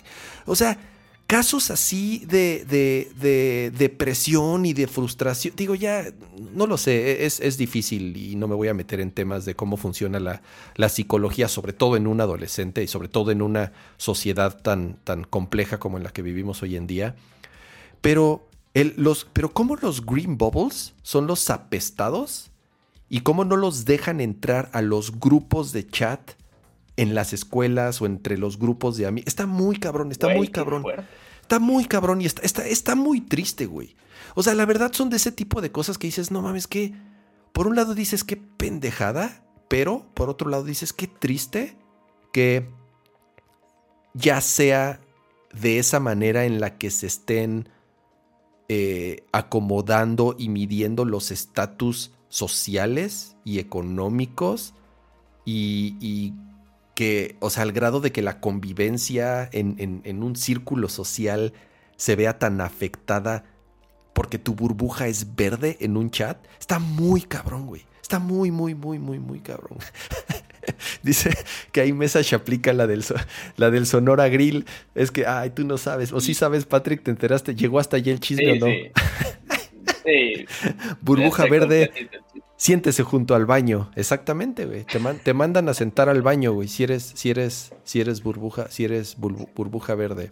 Está muy cañón. está, está muy triste y está muy cañón el sesgo pro Apple y aquí no está el tocayo para defender Android, como han dicho bastantes en el chat. A ver, de lo que sí estoy de acuerdo es que haya una plataforma en donde todo esté integrado. El usuario gana independientemente de la plataforma que decida utilizar. Eso está bien. Pero lo que sí no siento es que iMessage sea como el target de este ataque. Tendría que existir una, una plataforma de mensajería abierta que hoy no existe porque hay mucho, está muy fragmentado este, este, ¿sabes? Ese ecosistema. Eh, y, pues está chafa un poco como que Google tirándole mierda a igual como de cara a los lanzamientos del iPhone 14 y del nuevo Pixel y todo esto como que, no sé, como que de nuevo mismo, la misma cantaleta de los últimos tres años. Sí, pero al final del día es si le van a echar caca, ¿a quién le van a echar? Pues al, al, único que queda, al otro. Es que son dos. Aquí lo, lo grave de la situación es que es un duopolio. Es más, ni siquiera es un duopolio, porque si hacemos verdaderos... Es un monopolio de Google. Esa es la realidad. Esa es la realidad. En el mundo, la gran mayoría en el planeta de teléfonos que existen son de Android. Por eso Apple nunca... Por eso Apple jamás lo han podido acusar de monopolio. Porque Apple dice, a ver, ¿cuántos iPhones hay? ¿Cuántos Androids hay? Y la, y la diferencia es abismal. Es, es abismal. Es el porcentaje de... Android. Imagínate, 72%. Por, o sea, si alguien tendría que acusar a alguien de monopolio, es al revés. Es Apple a Google. Pero no. Siempre sucede viceversa. Quien ataca, o sea, es Android comúnmente o es Google el que, el que ataca a Apple de ser cerrado y monopolio y bla, bla, bla, bla, bla. Cuando, a ver, ¿quién realmente es la mayoría en el planeta? Es Android. Entonces, güey, eh, eh, eh, este, es, es, muy curioso, ¿no? Que, que salgan con estas campañas y que se, sobre todo Google, así que me choca cuando y, sea Google, sea Apple, sea este, Sony, sea, o sea, sea quien sea. Cuando las empresas salen con, su con sus banderas de eh, lo hacemos por los usuarios, por el bienestar de todos, lo hacemos por la transparencia. Lo Evil tech. Claro, o sea, a ver, cuando, cuando son las, cuando, cuando son estas corporaciones este, multi trillonarias con todo el poder del planeta y se ponen en esta posición de víctimas, güey, a mí me da un cringe muy cabrón, güey. O sea, ¿con qué, este, con qué, este, capacidad moral salen a, a decirnos qué está bien y qué está mal, ¿no? Y acusar al de al lado. Güey, o sea, todas son iguales, todas, todas son iguales. Apple es igual, Google es igual, Microsoft es igual. Todas son iguales, güey. ¿no? O sea, y, salir a decir, a ver, este, vamos a hacer así, güey, güey, o sea, bullshit, güey, ¿no? Entonces, este, no van a lograr nada, güey. Lo único que están logrando es... Por favor, enfócate en otras cosas. Exacto. Amigo. Date cuenta. Ah, mm, em, vamos a temas más felices, Cama, puede ser. Vamos, vamos a temas más, más eh, felices. Y pasemos a la sección de... Video games. Eh, aquí está. Eh, vamos a poner aquí un poquito el chat, tantito. Mira, Nerdcore es verde, Nerdcore es Green Bubble, es Team Green Bubble. Este. Dice David Daza, BlackBerry Messenger. Lo BlackBerry, claro, BlackBerry Messenger es, es ¿te, acuerdas de BlackBerry Messenger? Es exactamente lo mismo a lo que, a lo que, está, a lo que está haciendo Apple con, con iMessage. Y en su momento, BlackBerry era la plataforma dominante. BlackBerry era la plataforma que en los smartphones, o por lo menos en los inicios de lo, de lo que conocemos hoy en día como, como smartphones, eh, eran, eran eran dominantes. Todo el mundo quien yo conocía, bueno, que, tenía un smartphone era con BlackBerry y el BlackBerry Messenger y ahí este... Eh, eh, el BB, güey. Exacto, ¿no? Ya, mira, pobrecitos ya desaparecieron. pregunta Mario, dice, ¿los RSS están activos en México? No lo sé. Yo creo que sí, ¿no? Creo que Samsung. Sí, sí, sí, están activos aquí en México. Eh, Segurísimo. Samsung, Samsung en sus. En, las aplicaciones que tienen de mensajería utilizan. Utilizan eh, RCS. Eh, no sé con quién más, honestamente. No sé si haya otros teléfonos que lo incluyan en sus. En sus, en sus sistemas de mensajería. Porque esa es otra. Ese es el tema. Acuérdense que en Android eh, cada quien hace lo que quiere. O sea, Google puede decir misa. Y sí, a lo mejor en el Pixel lo van a hacer. Y a lo mejor en el Pixel va a funcionar muy bien. Pero pues un Pixel lo tienen 16 pelados en el mundo. El resto del planeta que tiene Androids chinos, de la India o de eh, donde me digas que tienen las pinches versiones de Android más culeras y modificadas y desactualizadas que se imaginen para que puedan integrarlo.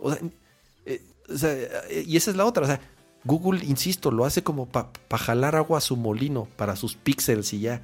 Porque realmente lo tendrían que además integrar todos los demás, tanto carriers como proveedores, eh, o, tienen un nombre, se me olvidó el nombre de todos los que tienen sus eh, versiones de Android.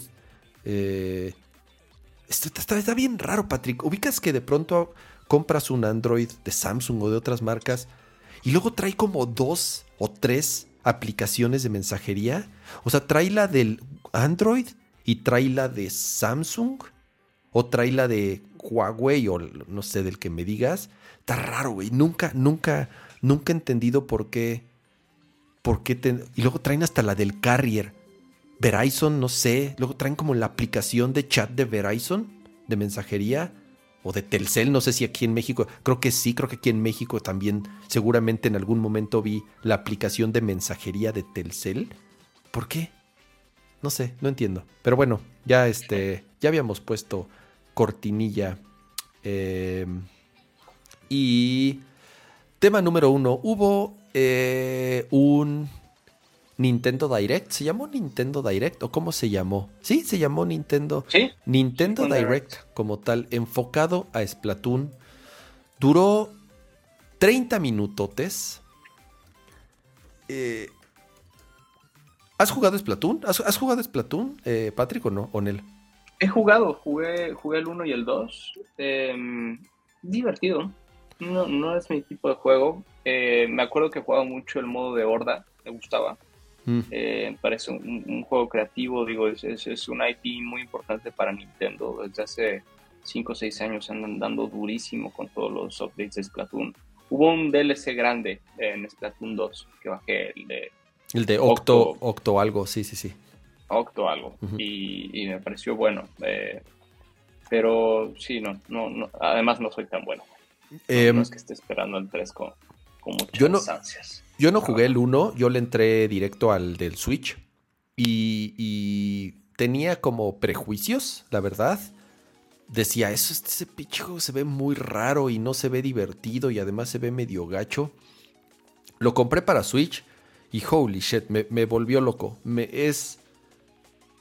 Yo creo que hoy en día debe de ser el juego que más horas le he dedicado al Switch. O sea, en general. ¿Más que Breath of the Wild? Sí, claro, porque Breath of the Wild lo acabé y ya. O sea, Breath of the Wild sí le metí a lo mejor 60 horas o no sé cuántas ah, horas. Sí, lo metí 220 para el 100%. Ay, güey, no, no, a lo no, creo que le metí más. Creo que le metí como 100 horas más o menos eh, eh, a, Breath of the Wild.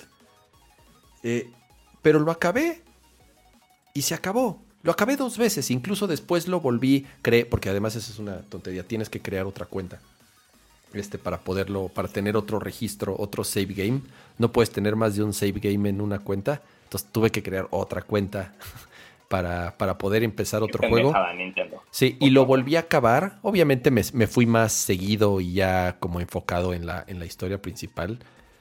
Pero se acabó. En cambio, Splatoon, obviamente me eché la campaña pero el modo en línea, mm, perra, o sea, la cantidad de horas que le metí al, juego en línea y es divertidísimo. Es, eh, eh, te digo, yo pienso que el juego que más horas a la fecha le he metido en el Switch, tiene rato que no lo juego. Yo creo que tiene poco más de un año que ya no lo he vuelto a poner porque he estado jugando otras cosas y porque además ya habían anunciado el 3 y dije, Nel, ni madres, yo ya no quiero jugar el 2, ya quiero jugar el 3, quiero jugar el 3. Eh, me encantó el, direct. Mostraron un chorro de cosas. Eh, es bastarda la cantidad de contenido que tiene que tienen planificado incluso nada más para el lanzamiento, o sea, por el puro lanzamiento, voy a poner aquí en, en, el browser todo. Y anunciaron dos DLCs también, ¿no? Sí, sí, sí, o sea, a ver, perdón, dice, ¿qué pasó con Monster Hunter, Cama? Eh, sigo jugando Monster Hunter, sigo jugando Monster Hunter.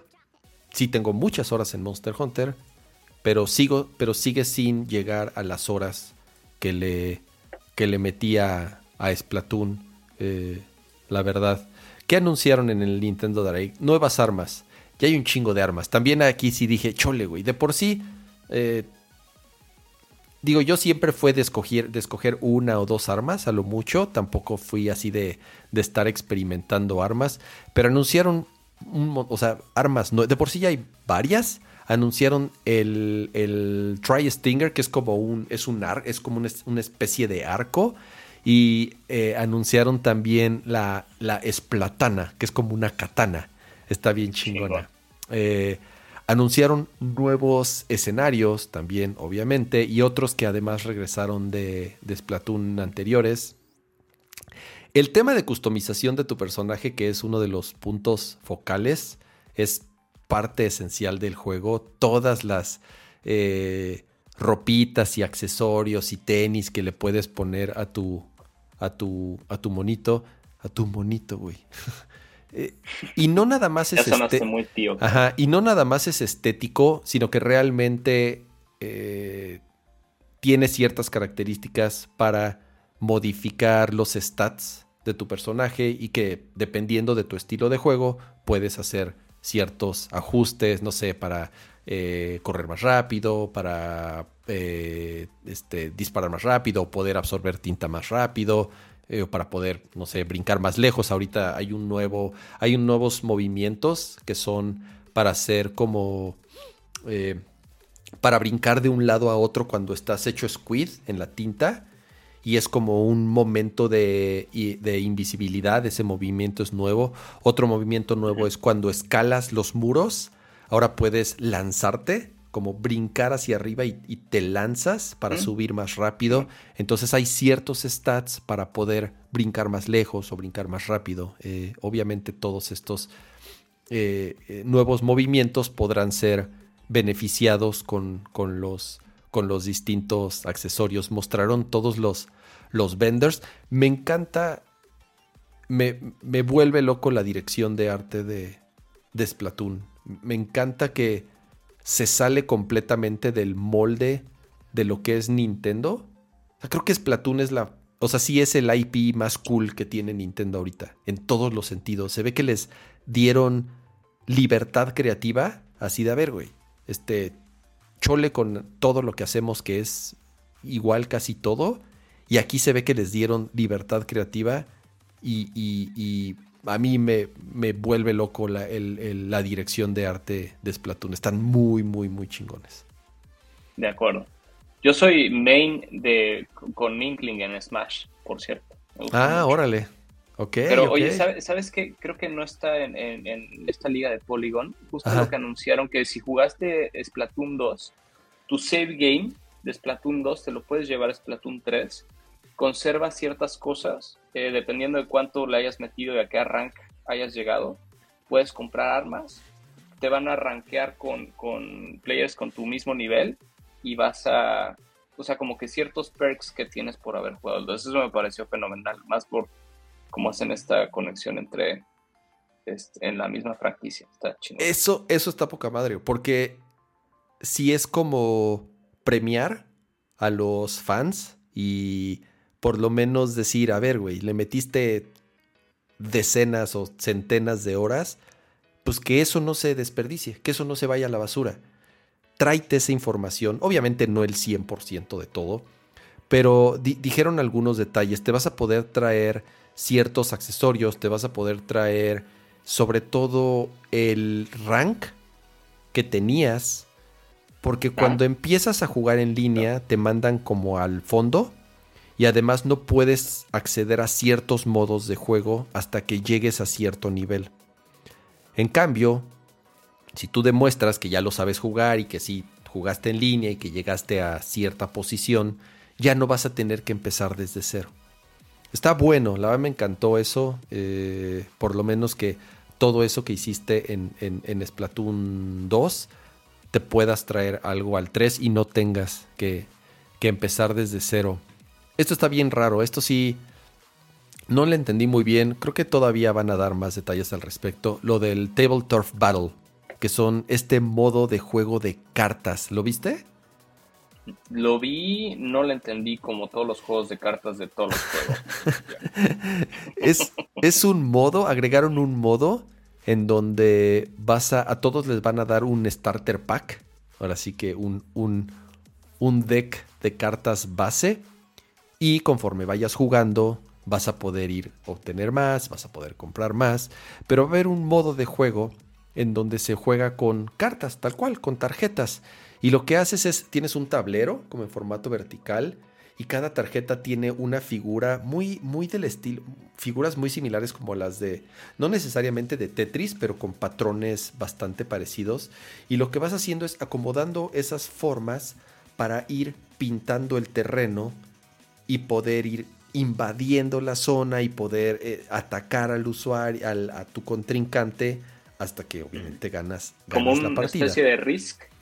Eh, una especie de... No tan avanzado, obviamente, este, más básico, pero sí, en ese sentido vas, conforme vas armando y, eh, creciendo y ganando terreno, muy... que es al final del día la manera en la que juegas Splatoon. Ganar terreno pintando, entre más pintes y entre más terreno tengas en tu control, más ventajas tienes. Y ese es, y, ese es el, el objetivo del juego. Entre más terreno tengas, vas a ganar la partida. Eh, hablaron un poco de los DLCs, de las actualizaciones. Dijeron que van a estar actualizando durante los próximos dos años el juego sin costo. Que van a estar saliendo mapas, que van a estar saliendo armas, que van a estar saliendo accesorios, pero que además va a salir un DLC, dicen, eh, dijeron algo así como un masivo, un DLC muy grande de paga, supongo similar a lo que hicieron con la expansión de Octo de, del, juego anterior, que seguro traerá una, eh, más un modo de historia adicional o una historia adicional, porque eso es algo que también va a tener el 3, va a tener un modo single player, que el del 2 está entretenido, ¿eh? yo sí lo acabé y además me puse a a, hacerlo al 100% con las armas que me gustaban para poder tener acceso a los skins especiales que solamente te daban mm, cuando terminabas toda la historia con la misma arma al 100%. Entonces está bueno, por lo menos si tiene una recompensa que puedes utilizar en el multiplayer. Entonces quiero pensar que el DLC pues también traerá eh, algo en la historia. Salmon Run Tú dices que ese es el modo que jugaba Salmon Run. Yo lo jugué, pero no tanto, ¿eh?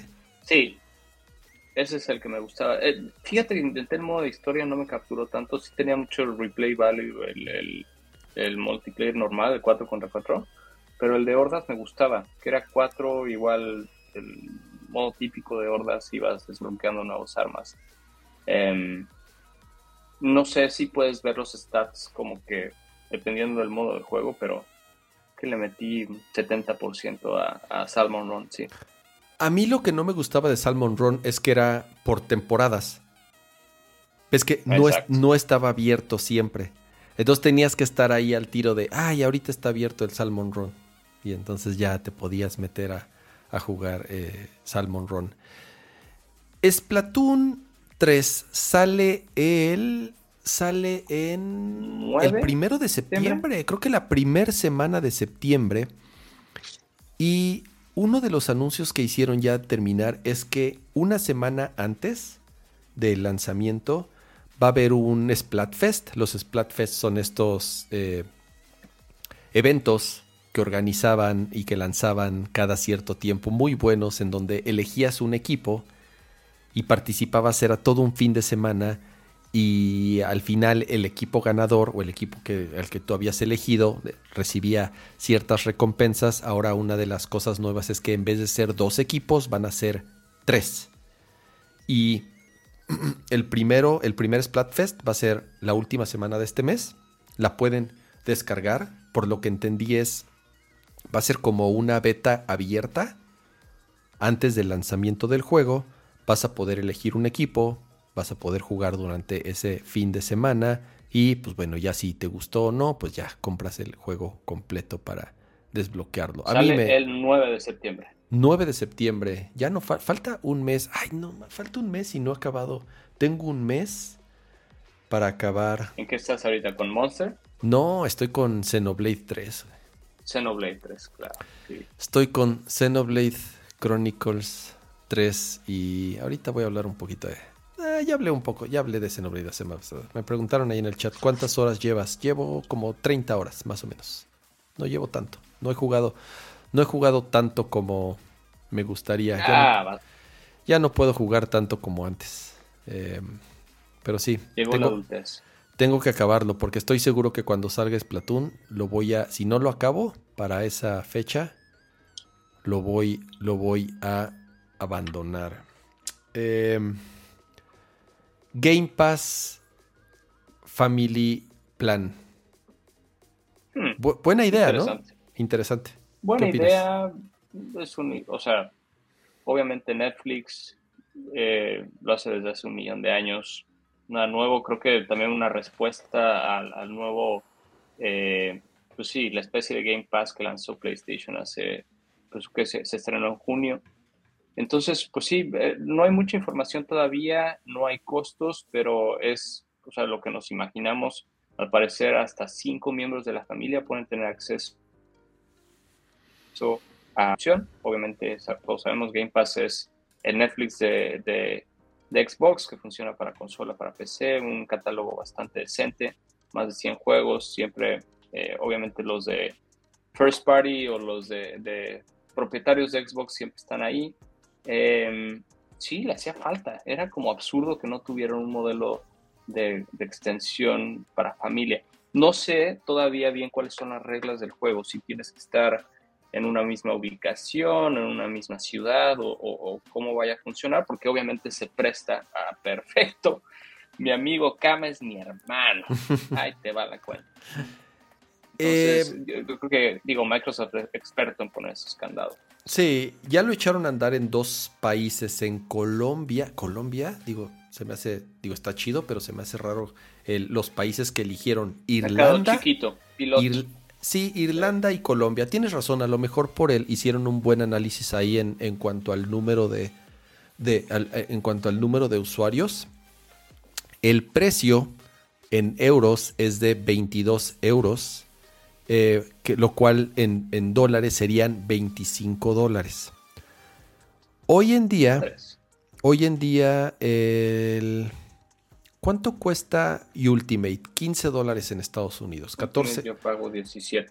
Ah, 17 canadienses. Canadienses. 17 canadienses, 15, 15, 15 de dolarucos en Estados Unidos. Y obviamente te da acceso a todos los juegos de Game Pass además de jugar en la nube.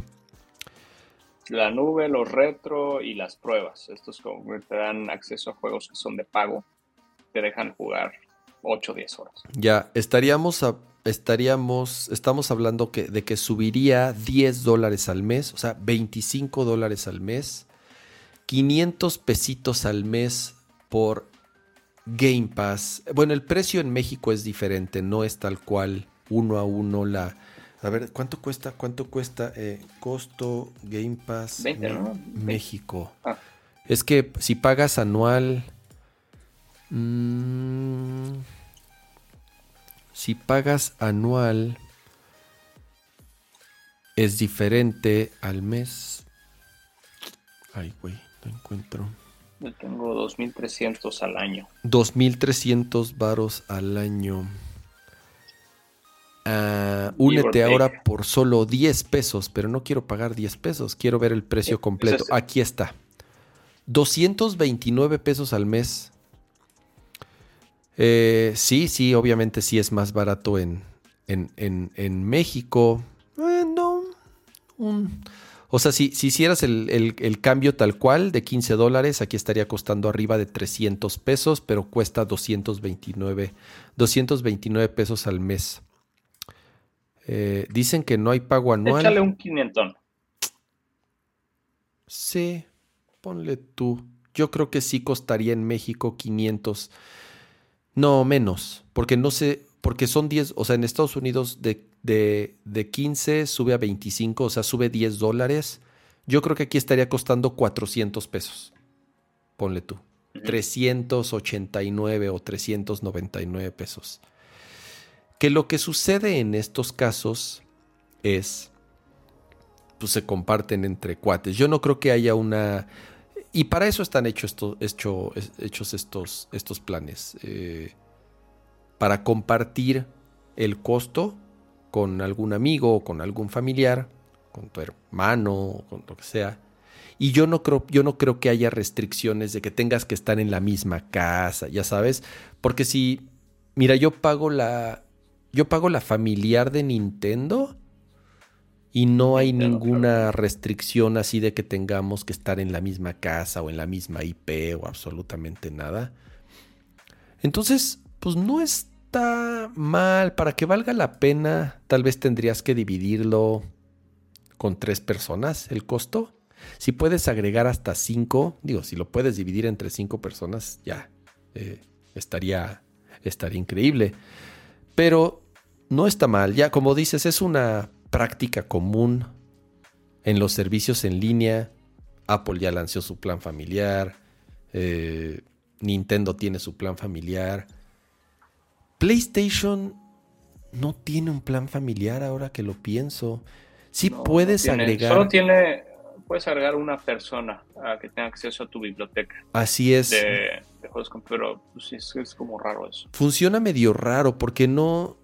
Yo agregué a, a mi hijo y es como raro porque no entiendo bien a veces puede jugar en línea con su cuenta, a veces no, a veces puede descargar los juegos, a veces no, o, a lo mejor estoy medio menso y no, lo sé, no la sé utilizar bien, la cuenta familiar, o, a lo mejor no lo di de alta bien, pero según yo eh, está medio medio raro como... No, Es, es, latoso, es, es como muy buggy. Tienes, necesitas uno que sea tu primary PlayStation y tienes uno como que es el, secundario y siempre en el mm. secundario hay broncas de cuando desactivan la licencia, por ejemplo, si tienes una librería de casi todos los juegos descargados, y cuando abren esa segunda licencia es donde truena muchas veces. He escuchado historias de terror también. Mm, ya.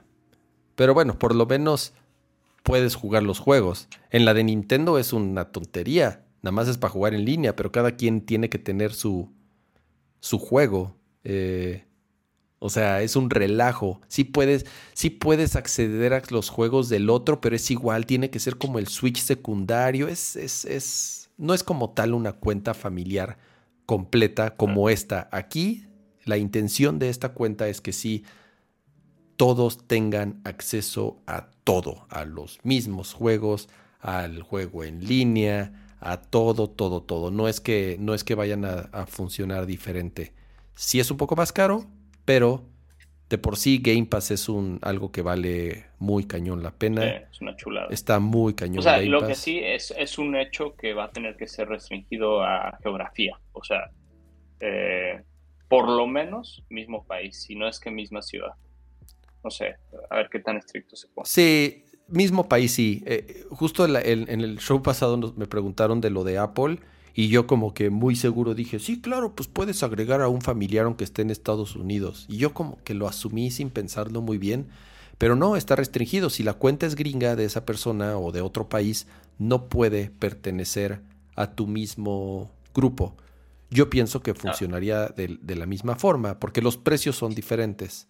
Entonces, eh, sí, pues qué padre estaría que pagues en Mexican pesos, ¿no? Eh, que es mucho más, que es más barato cuando la cuenta está en Estados Unidos y los, los costos son, son, son otros. Pero bueno, ya están probando en, un par de países, ya lo, ya lo anunciaron que están preparando ya un lanzamiento más completo en, en, en otras regiones y obviamente en cuanto tengamos más información y ya sepamos más al respecto de cuándo esto lo van a lanzar en otros países, pues ya les avisaremos. Eh, um, otro tema del cual creo que solamente a mí me emociona. Güey, este tema sí, no tengo nada, nada que opinar, cabrón. Mira. Soy fanático de Final Fantasy, he jugado prácticamente todos, pero de esto me metí a ver y te paso el micrófono, cabrón. ¿Qué es esto? ¿Qué es esto? Va a ser, mira, a ver, voy a tratar de ser este lo más conciso posible. Ya se había filtrado eh, en una cuenta de Twitter la, la, publicó, no me acuerdo exactamente cuál, que Square estaba por lanzar, o está más bien por lanzar, eh, Tactics Ogre Reborn. ¿Y qué es Tactics Ogre Reborn? Es un... No sé si llamarle remake, porque hay ahorita mucha discusión al respecto por el estilo visual del juego y es que gran parte de los assets no los recrearon, sobre todo los sprites, los, los, los, los, bitmaps de los personajes. Eh, y es simplemente utilizaron al parecer los mismos sprites y simple y sencillamente aplicaron ahí como un scaling.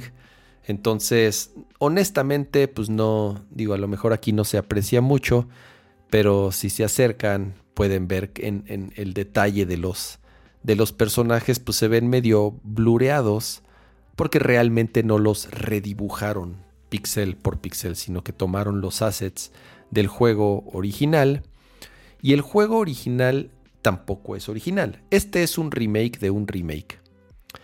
Eh, este juego está basado, sí, este juego está basado en este. Lo voy a poner aquí un poquito en este que está aquí, eh, en Tactics Ogre Let Us, Cling Together, que es un juego que salió para PSP exactamente hace, ya tiene más de 10 años, creo, no, ni me acuerdo, ni me acuerdo hace cuánto tiempo salió eh, este juego de Tactics Cling Together, aquí está, ahí como les mostraba igual la vez pasada, eh, una época muy bonita en donde todos los los juegos, mira qué padre el manual, con los personajes, a color. Güey, qué, chingón. Ya, ya no, así de, ya, ya no existe esto. puedo, creo que puedo leer eso. Amaba abrir un juego y lo primero era echarme el manual. Güey, eh, eh, o sea, que está horrible. Se me hace súper triste y fodongo que ya no, que ya no traigan los, los manuales, los juegos. Además, este está, este está, este está choncho. Como, como es un juego bien complejo, güey, el manual realmente tenía. Eh, eh, o sea, y no es por la información, obviamente la información la encuentras en línea.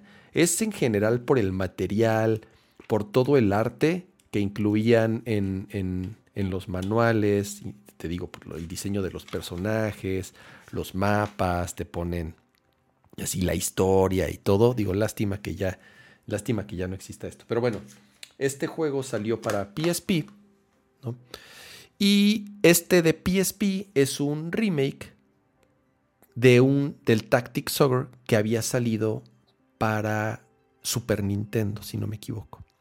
Porque además hay otro, que es este. Este es, este es el de. Este es el de Game Boy Advance. Y, este, es, este, este, es, este es otra historia. Eh, pero bueno, también se los recomiendo mucho. El de Game Boy Advance, Tactics Ogre, es un gran juego. Eh, en, general, digo, yo cuando hicieron este anuncio me emocioné un montón. Porque es un juego que me encanta. Junto con Final Fantasy Tactics, creo que es el mejor juego de estrategia que existe. Eh, juegos modernos como, como la playera que traigo ahorita, The Triangle Strategy, es una oda, es un homenaje a estos juegos que ya no se hacen tanto. Es, es, un género que fue muy popular en su momento, pero que empieza a cobrar fuerza de nuevo, insisto, con lanzamientos como Triangle Strategy y ahorita con anuncios como este de un, de un relanzamiento que además va a traer ediciones especiales y una edición con un mapa de tela enorme y otro con unas cartas y van a sacar un libro de arte. Rehicieron toda la música. La música es espectacular, es de Hitoshi Sakimoto, que es el que hizo también la música de Final Fantasy Tactics, es quien hizo también la música de este Final Fantasy XII. y también ha hecho eh, música para otros Final Fantasy, incluido Final Fantasy 14 Online, perdón, Final Fantasy, sí, 14 Online. Es espectacular la música. De verdad se los, se los recomiendo mucho cuando salga, sobre todo porque es un juego, digo, si no lo jugaron en PSP en su momento, no, es muy fácil de conseguir hoy en día. Obviamente lo pueden descargar y correr en emuladores y eso. Eh, pero ahorita este que va a salir para Switch, para PC y para PlayStation 4 y PlayStation 5, se los recomiendo muchísimo. Eh, eh, eso es todo. Yo sí estoy muy emocionado. Sale en noviembre. Creo que el 11 de noviembre es la fecha de salida. aquí está. Confirmado. Ah, ok, perfecto. Ya está aquí en la página de Square, plataformas. PlayStation, Switch y Steam. Eh, ¿En qué lo vas a jugar, Kama? En Switch. Es, es ya lo, este suena como un juego de Switch. Ya lo preordené. Es el juego. Estos juegos para mí. Digo, el, Switch hoy en día es mi plataforma predilecta y es lo que más juego hoy en día. Pero además, este formato. Eh, siento se presta perfecto para una consola portátil. Ahorita estamos viendo aquí en, en pantalla. Hicieron mejoras al gameplay, sobre todo en, el, en, las clases, en cómo subes de nivel las clases, en el balance de la del, del, del, eh, AI, de la inteligencia artificial de, los, de, la computadora para cuando te enfrentas en, pues, en, estas batallas. Hicieron ciertos balances en algunas armas, en algunas clases que eran super OP. Eh, le metieron una buena mano a esa parte, no es nada más una copia al carbón, independientemente de la parte gráfica, que es en donde sí podríamos, honestamente no es, no es el mejor resultado, ¿no? Pero bueno, yo honestamente es, eh, creo que mejor que nada, por lo menos hay interés en revivir estos juegos, que son sí, muy de nicho, lo acepto, pero pero muy, muy, muy divertidos, muy buenos y, de verdad con, con, con, una historia interesante, no, no, de la historia del juego, sino por, por la historia de este tipo de juegos, cómo, ha, cómo han eh, eh, eh, evolucionado, llamémoslo así, en las distintas generaciones de, de, consolas, siendo un, un, un, género que últimamente, pues sí, han, han estado tratando de, de revivir. Entonces, Tactixor, junto con este, voy a hacer, voy a hacer aquí mi show ante él otra vez. Estos dos son los mejores, pero hay por ahí uno. Este de acá. Estos tres juegos son muy similares. Todos son del mismo género. Son estrategia por turnos en una en mapas eh, isométricos, que te mueves en, este, que te mueves así en un tablerito. Este, este es, esta es la trifecta perfecta. Los tres mejores juegos que a mi gusto existen de este género. Mi género o uno de mis géneros favoritos. Y los tres para PSP. Es muy curioso que los tres hayan salido para PSP. Eh, pero sí, Tactics Ogre es uno. Final Fantasy Tactics, obviamente. Y el otro es John the Ark, que este lo hizo Level 5, cuando Level 5 hacía cosas chingonas. Un juegazo también espectacular. Em, Final Fantasy Tactics sí lo probé. Eh, no, no, fue mi tipo de, juego. Sí, son, son, todos los finals, o sea, mi juego top, top de toda la vida es Chrono Trigger. Ok, ok, buena, buena. Que por cierto, hoy, hoy cumple 15 años de que se lanzó en Norteamérica. ¿15 años? No, no, no, no, no, no, perdón, 20... Ay, cabrón, no. Me hiciste, por un momento me hiciste sentir joven. No, no, a ver, espérame. me, salió, me, salió mal el, el, número. Hoy se cumplieron, ahorita te digo. No, no, 95. Fue hoy, eh, fue en el 95, perdón. No sé por qué de dónde saqué 15 años. Pero, hoy eh, el día de un día como hoy, pero de 1995, salió a la venta eh, Chrono Trigger. En Norteamérica, porque en Japón fue en, marzo. Así es, en, en, 27 años. No, bueno. Qué ganas de borrarlo. Qué cosas, qué cosas. Em, em, vamos y pasemos. Me dije que iba a ser rápido. Creo que fui rápido. Eh, a nuestra última sección de la noche, que es la sección de o random. El nopal. El nopalito. Oye, esto muy random, hablando de nopalito. Este, ayer estaba, eh, bueno, con mi hija, le, gustan mucho los cortos de Pixar, está muy chiquita todavía. Pero me salió el banner de Groot, una nueva miniserie de Groot. No mames, caga, güey. Estaba doblado de risa con ah, mini Groot. Sabía, sabía que iba a salir una serie, pero no es serie, son como, como shorts o qué son? Son shorts, güey, exactamente lo mismo que han hecho con, bueno, lo hicieron con Forky y lo han hecho con Frozen y lo han hecho con, ¿qué otros? Bueno, tiene muchos, pero exactamente. Los, como los de Cars. Cars, también tiene como unos cortitos como de dos minutos o tres minutos, algo así duran. Sí, pero bueno, chequenlo. Ahí adelanto una recomendación. Me recordó el cactus, sí. Hablando de Disney Plus, dieron una noticia esta semana. Ah, mira ni la planeamos. bueno, parece, güey, que estamos regresando a la era antigua donde era la competencia de paquetes. ¿Te acuerdas cuando Cablevisión, paquete HBO más ESPN? Pues cuál me acuerdo, güey. Este todavía yo pinche Sky, yo soy cliente de Sky y todavía pago esas madres. Eres de los pocos, güey. Eso, bueno, ahora... Pues es que donde veo el fútbol, mano, nada más ahí.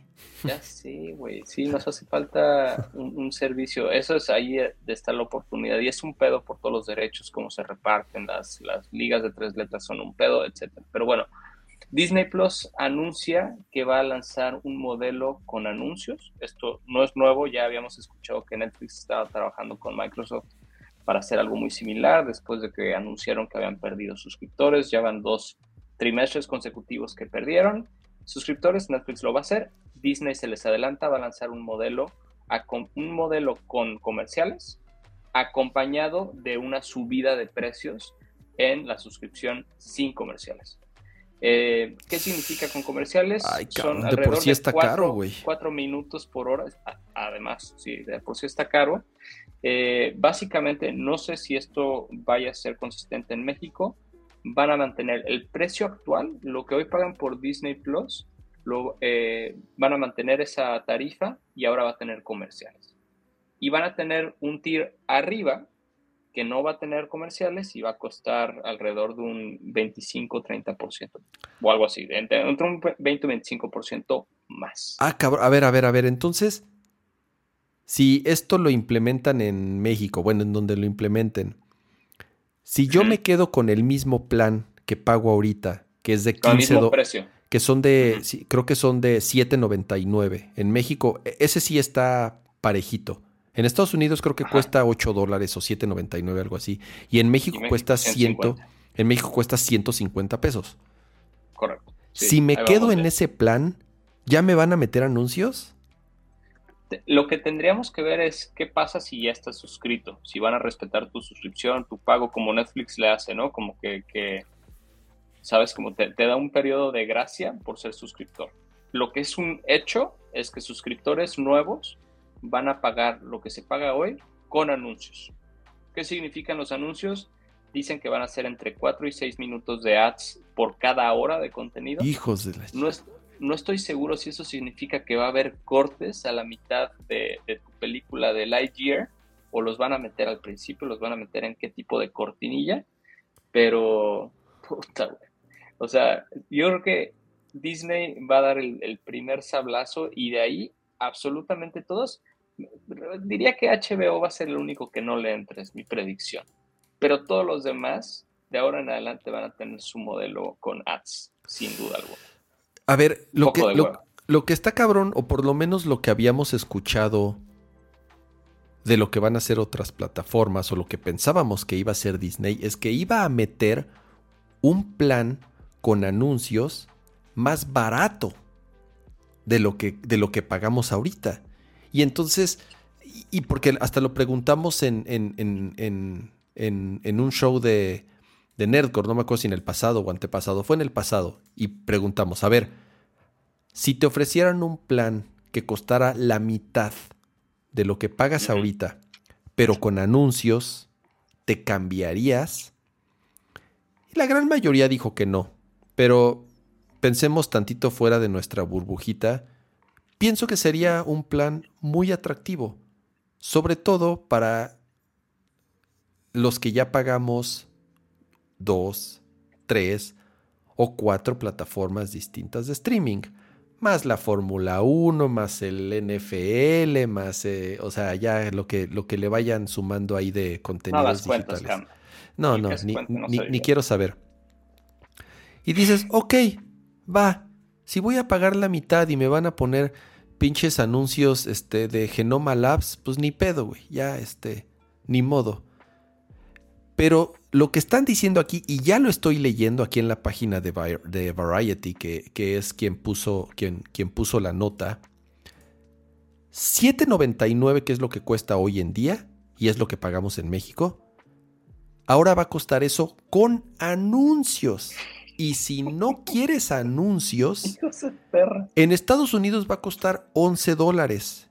Estoy seguro que aquí en México va a costar 200 pesos o arriba de 200 pesos. Hace 200 seguro. Eh, ah, está, está, está, está muy cabrón, güey. O sea, sí está, sí está. ¿Sabes qué? Eh, lo que me sorprende es que lo anunciaron. Bueno, es, eh, también no está claro el rollout, ¿no? No, no, no se sabe si va a aplicar Digo, que, seguro viene pronto el, madrazo, pero... Ya, ya dijeron que a fin de año. Ya lo confirmaron. ¿Para todo el mundo? Eh, no, ahorita en Estados Unidos solamente. Sí, habrá que ver cuál es el rollout para el resto de los países, pero... Por ejemplo, Netflix por lo menos te dio un lead time de, de 8 o 9 meses en lo que preparaban la plataforma y como preparando la idea. Disney dijo, ah, bueno, ya está este concepto de streaming con ads allá afuera, gracias Netflix, pues ahí les va el madrazo. Eh, está muy fuerte. Digo, tienen ciertas reglas, por ejemplo, no van a permitir publicidad dirigida a los niños, o no van a permitir, me parece, hay algunas reglas del juego como eh, creo que no hay alcohol, eh, apuestas, cosas de este estilo, pero seguramente nos vamos a encontrar a Coca-Cola, a Axe, Al maldito, osito, al maldito osito bimbo. Sí, ah, y además no solo eso, güey, dijeron que va a haber varios tipos de unidades de publicidad, o sea que una, la obvia, pues es un comercial, pero seguramente también va a haber otros, no sé, takeovers o pinches banners, güey, banners, así, este, banners así como de Cuevana, cabrón. Este, no sé, no sé exactamente cómo se vea. Mejor, mejor, mejor entro a ver pelis.net, güey, y ahí veo todo. O sea, en los pinches sitios así de, películas ya llenas de anuncios y banners. O sea, si me vas a cobrar por mostrarme anuncios, es que eso es lo que está cabrón. A ver, es como si en YouTube. Es como si en YouTube. A ver, no te quejas.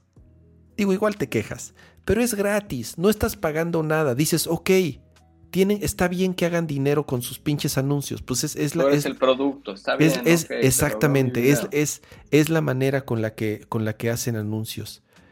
Yo no sé si, ah, digo, yo no sé si tú te acuerdas, este, Patrick, hace muchos años, cuando entró la televisión por cable, no tenía anuncios la televisión por cable, porque estabas pagando por ese contenido.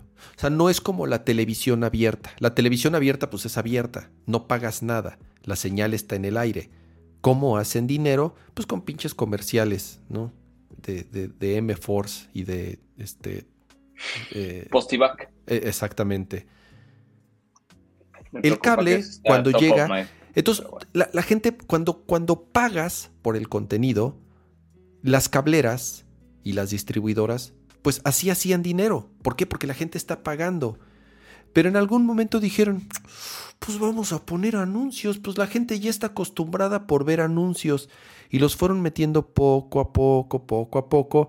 Y hoy en día, así pagues 1200 o 1500 o 2000 pesos por Sky con los canales que tengas, te ponen la cantidad bastarda de anuncios, güey. Y es una pinche cantidad ya obscena de anuncios. Entonces, es lo que estás pagando más lo que están ganando por los anuncios. Más que ahora es una plataforma digital que pueden perfilar tu per Ah, y además venden tu información. que, que, llegue un ad exactamente de algo que... Esa es otra. Esa es otra. Además venden tu información a los anunciantes. Entonces tienen tres streams de... Pero bueno. Eh, ¿Cómo y, regresando a lo de YouTube, a ver, YouTube, pues, pues, sí, es gratis y lo que sea, pero pues bueno, si quieres, tienes la opción de que si no quieres anuncios, pagas y ya, y no hay anuncios. Así de sencillo. Si estás pagando por el contenido, ¿por qué te están mostrando anuncios? Es como Spotify. ¿Quieres Spotify con anuncios? Está el Spotify gratis. Si quieres Spotify completo, en donde tú puedas, entonces paga y ya, todos felices y contentos. O sea, yo no puedo creer que si estás pagando, o sea, en teoría por una suscripción de, ya te digo, 8 dólares, 160 pesos. yo no voy a decir si es mucho o poco. Ah, eso, eh, creo que es mucho, digo, sobre todo ya cuando lo juntas con otras. O sea, además de que te estoy pagando y ya te estaba pagando y ya me habías vendido algo, ya habíamos, así de, ya habíamos acordado algo. Por eso, güey. Por este precio. Y ahora me vas a poner anuncios por, en el mismo plan que me habías vendido.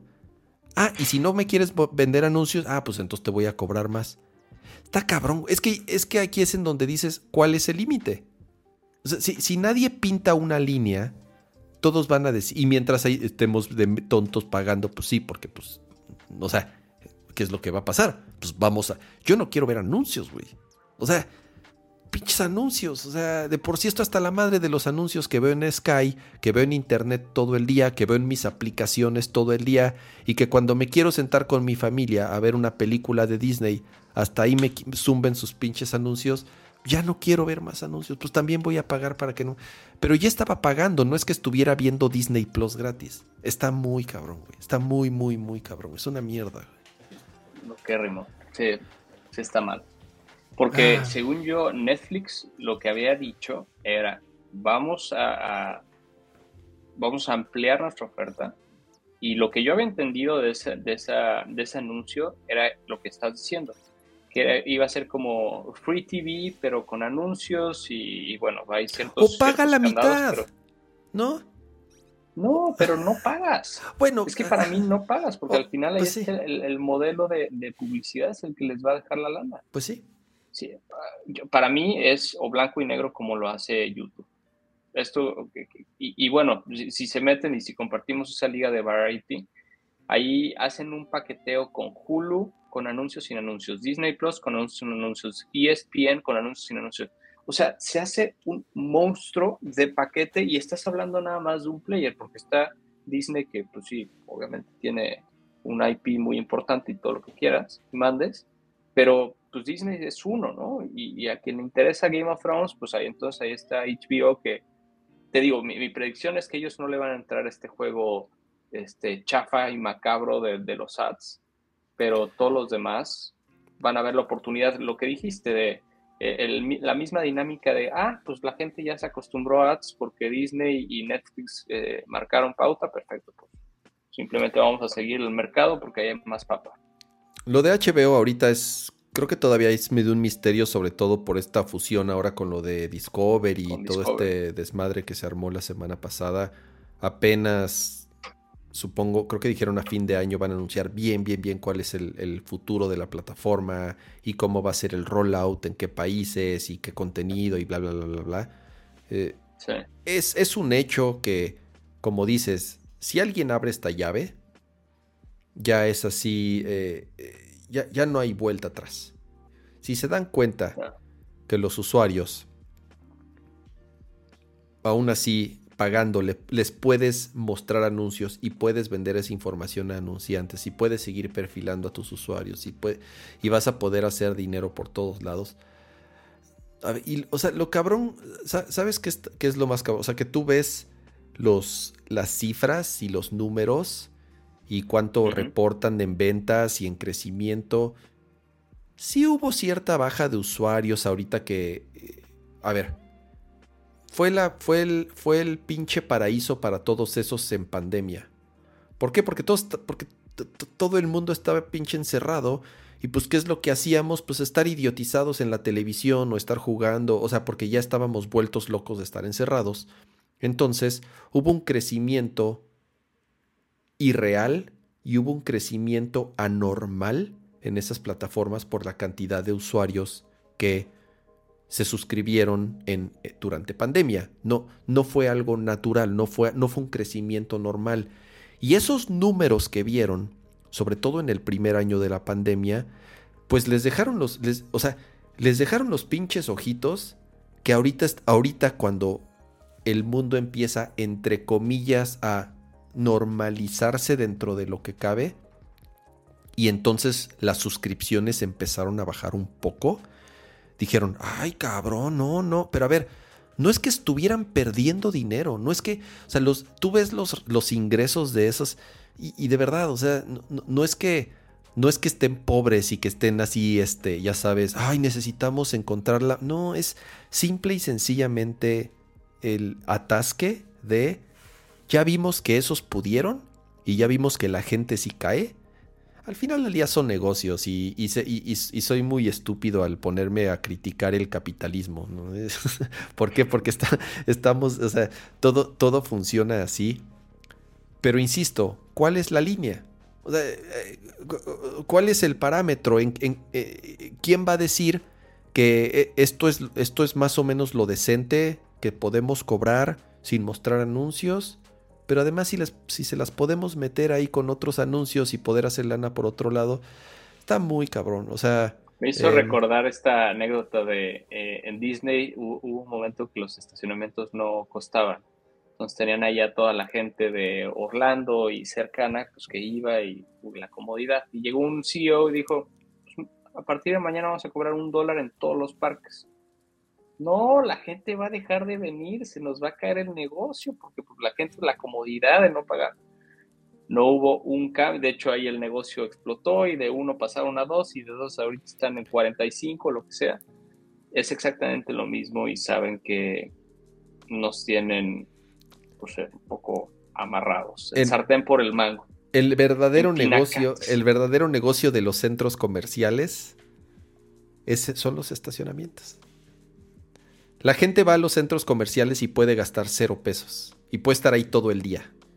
Así dices, ah, estoy aburrido, voy al pinche centro comercial a tontear. Y puedes estar ahí todo el día viendo, viendo aparadores. Pero con el estacionamiento, ahí sí no te salvas. Es el, es el verdadero negocio de los centros comerciales, los, los estacionamientos. Es. Maldita. ¿Qué hacemos, eh, Entonces no tenemos coche.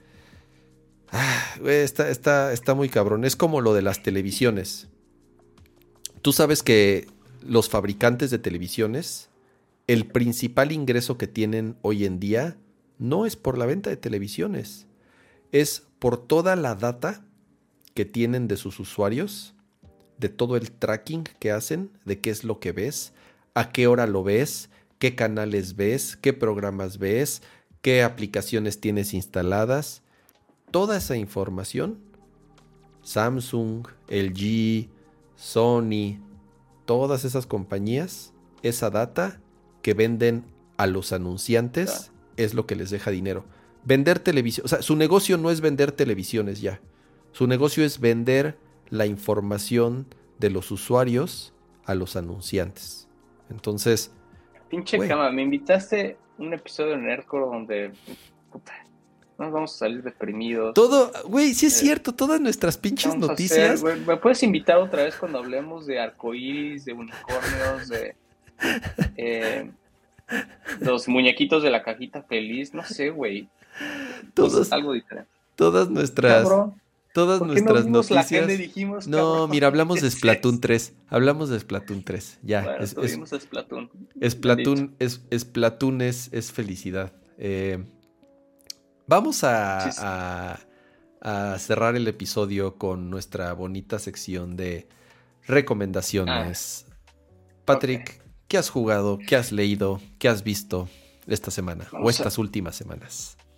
Este, he estado jugando, bueno, como pueden ver y en el chat varios se han dado cuenta, fanático de la Fórmula 1, he estado jugando F1 2022. Me gusta, ah, soy medio está bueno. con eso.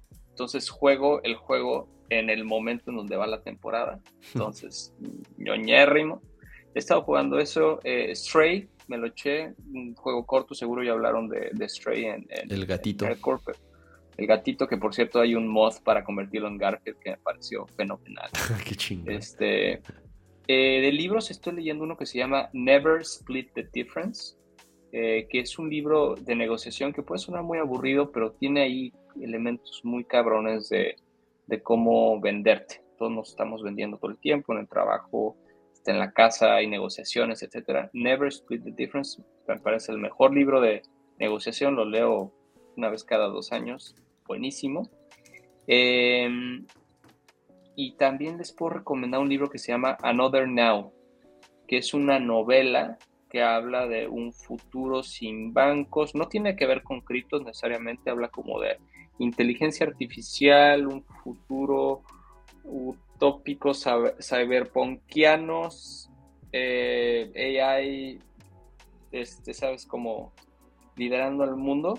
Está, padre, salió, salió hace poco. De hecho, lo recomendó Diego Rusarín y lo leí, me encantó. Estoy ya casi terminando. Y termino con eh, Westworld. Estoy viendo la, última temporada de, Westworld. No sé si la han visto, es una serie compleja. Que Yo vi la primera temporada y la neta no me atrapó. Es la realidad. No te atrapó. No, no me atrapó. Si no, te atrapó la 1, la 2 es muy densa. Ok. La 3 fue mejor que la 2 y la 4 tiene los mejores reviews. Ok. Este, de, las 4. No sé, es sigue estando densa, pero me gusta. Es una onda Black Mirror, este parque temático, robots, cuál es robot, cuál es humano. Tiene esa, parte padre. Y bueno, The Voice, que ya la última. The Voice, The Voice, ah, The Voice, me quedé en la segunda. La 1. Van la 3. La 1 me le eché así, uno tras otra, la devoré. Y la 2, voy como en el cuarto episodio y le perdí un poco el interés, como que me empezaron a distraer otras cosas, pero por lo menos la 2 algo tiene que no me atrapó tanto como la 1. Digo, no, no he visto, obviamente no he terminado la 2, mucho menos la 3. Hay 3 ahorita, ¿verdad? Eh, ahorita sí, acaba de terminar. Yo no sé si la 2 ¿Tú ya la viste? tú, tú, ya las viste todas? ¿La 2 es, buena la 2? O sea, en general, tú ya que viste las 3. La mejor me ha parecido la tercera, luego la primera y luego la segunda. Ah, o sea, sí es la más floja. Sí es la más floja en general. sin ser mala, sin ser mala. mala, güey. Ok, sí, sí, sí. Sí, no, no dije que es mala, pero siento que el ritmo un poco más lenta que la una. Entonces, eh, me, me, perdí un poco ahí pero sí la voy a, sí la voy a regresar a ver. Digo, es todo lo que Marvel no puede hacer en la pantalla. O sea, en la 3 empieza y me encanta. los primeros 10 minutos de la 3 es de what the fuck, ¿no? ¿Qué estoy viendo?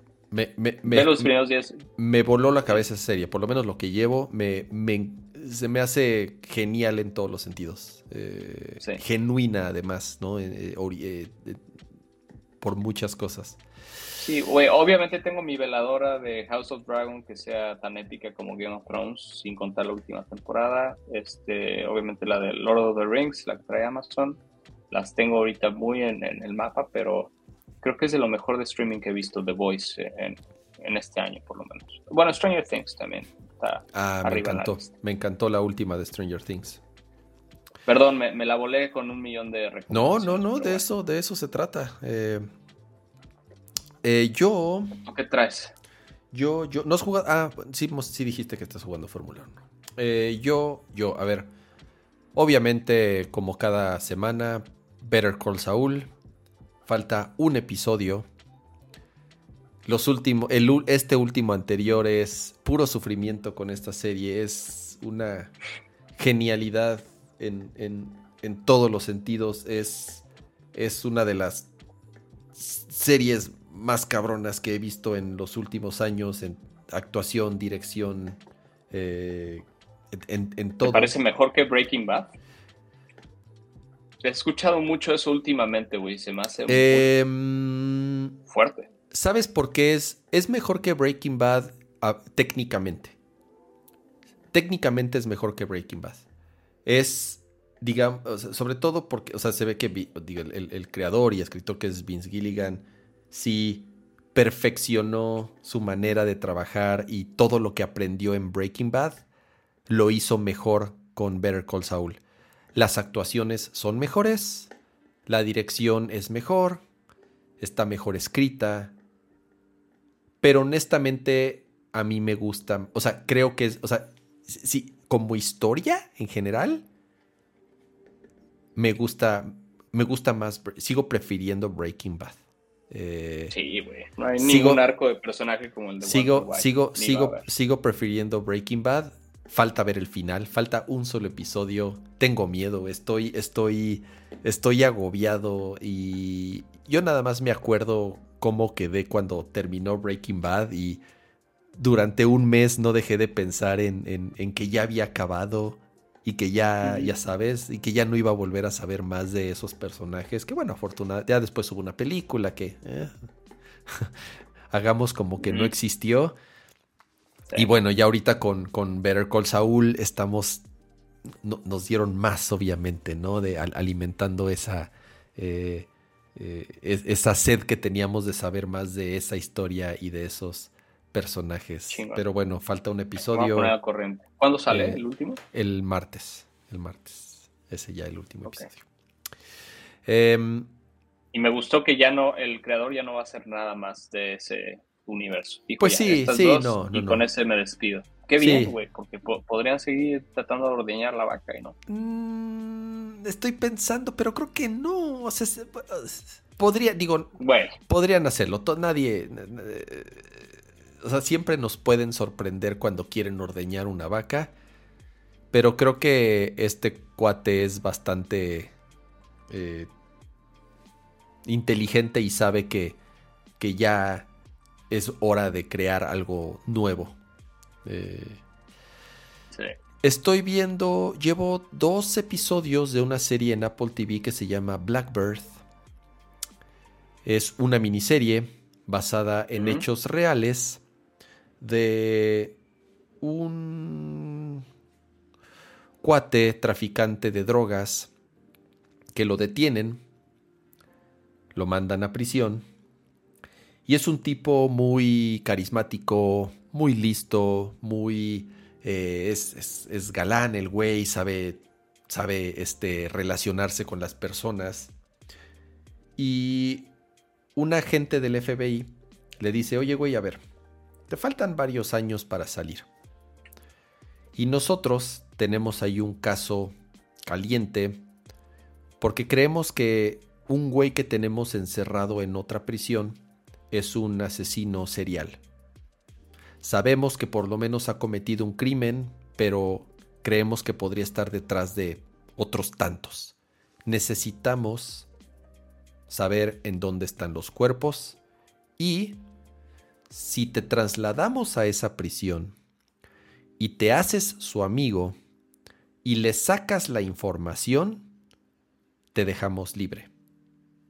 Pero esta prisión no, es, cualquier prisión, es una, es, una prisión en donde encierran, es de máxima seguridad, en donde están encerrados puros pinches locos, sociópatas, psicópatas, asesinos en serie. O sea, no es, no es una prisión como en la que él estaba. Él, es, digo, sí estaba en una prisión fea, pero pues de criminales de cierto punto. En cambio ahí es una pinche prisión de lo peor. Y entonces está el güey y su papá está enfermo. Entonces dice, puta, quiero salir, quiero vivir, quiero, quiero, quiero estar con mi papá los últimos años. Eh, eh, tenía una vida poca madre, se la, se la, se la vivía como tenía una mansión y se la pasaba bomba. Entonces dice, no, quiero salir, quiero salir. Y, es, así empieza la historia, ¿no? El güey no sabe, dice, puta, me aviento, no me aviento, voy, no voy. Obviamente acepta todo esto, es parte de la premisa del, del primer episodio. Y al mismo tiempo que están contando su historia, están contando eh, partes de este susodicho asesino en serie y de los agentes que están investigándolo y que están llevando todo el caso. Y en algún momento, obviamente, las, los personajes y las dos historias se cruzan. Está muy, muy buena de lo que, lo que llevo. Suena muy bien ese Apenas la empecé a ver. Se llama. ¿Es una temporada? Se llama Blackbird. Es una temporada y es una miniserie basada en hechos reales. Entonces, no busquen en internet. O sea, no, no quise buscar en internet nada porque dije, no quiero saber qué es lo que pasó pero se llama Blackbird, está en Apple TV. Esa es mi segunda, bueno, es que la primera se las recomiendo todo el tiempo, pero esa sí es una nueva recomendación, es una serie que apenas empecé a ver y obviamente he estado jugando mucho Xenoblade. Está muy chingón, es el mejor Xenoblade de todos, como ya se los dije en el, en el show anterior. Llevo 30 horas y no llevo absolutamente nada. Voy en el capítulo o en el capítulo 3, no sé cuántos sean, pero siento que no llevo absolutamente nada a pesar de ya llevar 30 horas de juego. ¿Y cuánto, cuánto se dice, cuántas horas para terminarlos? Como 80 dicen. Hmm. Hay gente que la ha terminado como en 50 o 60 horas, pero así de que no hace ni un side quest. Yo estoy haciendo todos los sides. Ese es que ese es mi pedo, güey. Y, por eso luego me cansan los juegos y por eso los abandono. Porque no puedo, no puedo jugarlos sin hacer todo. Sobre todo estos RPGs tan clavados. Me gusta hacer todo. Pero también luego resulta contraproducente porque me da el burnout y me harto. Me estaba pasando con Elden Ring. Que Elden Ring que sigue siendo mi juego favorito del año. Pero ya llevaba no sé cuántas, 60 o 70 horas y, y como quería hacer todo, llegó un momento en que dije, no, no, no, ya no, tengo que acabarlo, tengo que acabarlo y tengo que apurarme porque si no, me va a llegar el burnout y me voy a aburrir y me voy a hartar y lo voy a dejar de jugar. Entonces hubo un momento en que dije, ya la chingada, ya lo voy a acabar y ya, me, lo, me lo aventé corrido y lo acabé. Y dije, ah, por fin. Y creo que me va a pasar algo similar con Xenoblade. En algún momento, yo creo que cuando llegue a la hora 50 o algo así, o se, voy a decir, no, ya, porque además dicen que si quieres sacar todo son como 160 horas de juego. O, más, 200 horas de juego. O sea, hay güeyes que ya le metieron 200 horas de juego. Eh, más. Entonces, no. Y más, y luego viene Splatoon, y viene el Tactics Ogre, y viene God of War. O sea, vienen juegos muy cabrones que quiero jugar y que obviamente no, no tengo tanto tiempo para dedicarle. Eh, Voy a tratar de. no... de Howards, el de Harry Potter. Ah, eh, no me gusta Harry Potter. pero es hasta el otro año, ¿no? Según yo. Lo atrasaron, sí, lo atrasaron hasta el año que entra. Voy a, voy a, voy a ver si compro este libro que recomendaste. Ya no he recomendado libros últimamente porque no he leído nada. Soy un fodongo de lo peor. No he leído nada, me he dedicado a trabajar, a ver tele y a jugar videojuegos. Pero tengo que leer algo otra vez. Y voy a echarle un ojo a este que dices. Se ve. Ya, ya estoy viendo aquí la reseña en, en Amazon y aquí con un clic lo puedo mandar a mi Kindle. Qué bonito. Y te lo puede leer tu aspiradora. Ándale, exacto. Ya después le voy a decir el, el, audiolibro estaría bien chingón, estaría bien chingón que, que ¿cómo se llama la plataforma de audiolibros de Amazon? Se llama Audible. Audible, Audible, exactamente. Al rato van a integrar Audible en, en tu, en tu rumba y entonces mientras estás pirando te, sigue te, te sigue leyendo te sigue leyendo el libro. Qué chingón. Em, vámonos ya a despedir. Estamos llegando a las dos horas con 20 minutos de programa. Ya estamos a cinco minutos de que de la medianoche aquí en la hora del centro de México. Tú estás una hora más tarde ya va a dar tu una de la mañana. Eh, Patrick, yo sé que tienes una bebita en casa que cuidar. Eh, sé que invadiste su cuarto. Durmiera. Si tan solo durmiera. está. Ah, espérame, me están diciendo en el chat que mandaron memes, mandaron memes, mandaron memes. Gracias por los memes, ya vi, ya vi un par. Ya viste un par, vamos a ponerlos aquí rápido. Eh, ah, déjale bajo el, brillo a esto porque es como la forma más rápida. Aquí está. Nunca me habían hecho un meme, tengo, que decir. Ah, a ver, espérame. Dice, ay, misa. No enfoca muy bien esto, pero bueno. Y ahí estoy.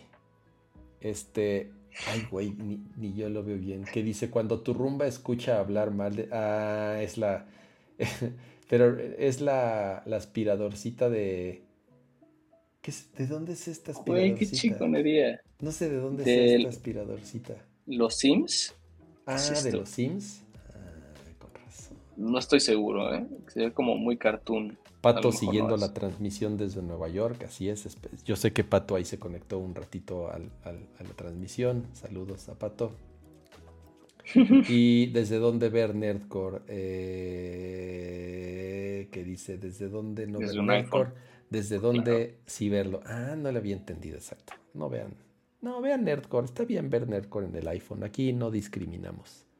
Vean Nerdcore Vean Nerdcore, qué clase, qué clase de pato es este. Este, este, este, este está bueno. Yo, soy yo creo que soy mayor que el, que el pato original, así que merezco respeto. ¿Cuántos años tiene Patricio? Yo me llamo Patrick, no Patricio, por cierto. Eh, pato también. Pato tiene 30, creo. Creo que ya cumplió 30. No, no merezco respeto. respete a sus mayores. Em, Así es. Vámonos despidiendo, pero como es costumbre en cada emisión, muchísimas gracias. Aquí tenemos a la lista de suscriptores.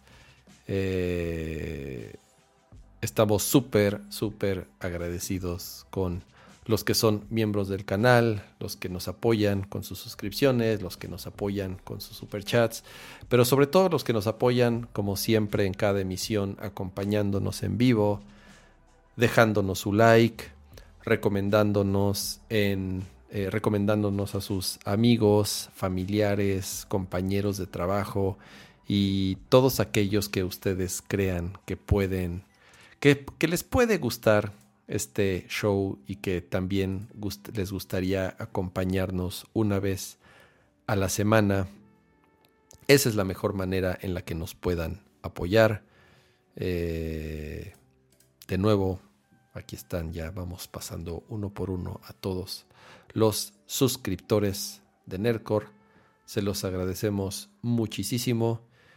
Y en esta ocasión también súper agradecido y súper contento y ojalá te la hayas pasado muy a gusto como yo te yo como yo me la pasé. Eh, Patrick muchísimas gracias. La próxima vez hablamos de puras cosas bonitas de perritos gatitos bebés em, qué más Oye, sí. paisajes si quieres. Sí eh sí nos nos manchamos con puras notas puras notas. Black Mirror, pero no, está bien. Es lo que hay. Es, lo, que, hay. Es lo que hay. Es, es, es lo que hubo esta semana. Ha habido semanas más positivas. Pero bueno, muchas gracias, Patrick. Despídete. Los amo. soy muy malo para las despedidas. No me hagan hablar. No traigo preparado ningún speech. Solo mándenme más memes. Y por Twitter. Por cierto, trabajo en Twitter. Me gusta Twitter. Por ahí. Oye, por cierto, luego, luego, eh, digo, a mí no me gusta mucho preguntarte de, de Twitter porque como trabajas ahí, no quiero meterte en algún problema. No sé qué tanto. La otra vez que te entrevista, que, que, participaste y sí hablaste algo al respecto, pero me encantaría saber cómo está, cómo están los ánimos con lo último que ha pasado eh, de todo este show con uno de nuestros personajes favoritos, Elon Musk, pero obviamente cuando se den más noticias al respecto y si no tienes problema, obviamente te vamos a invitar para que nos platiques al respecto. ¿Te parece bien? Claro, claro.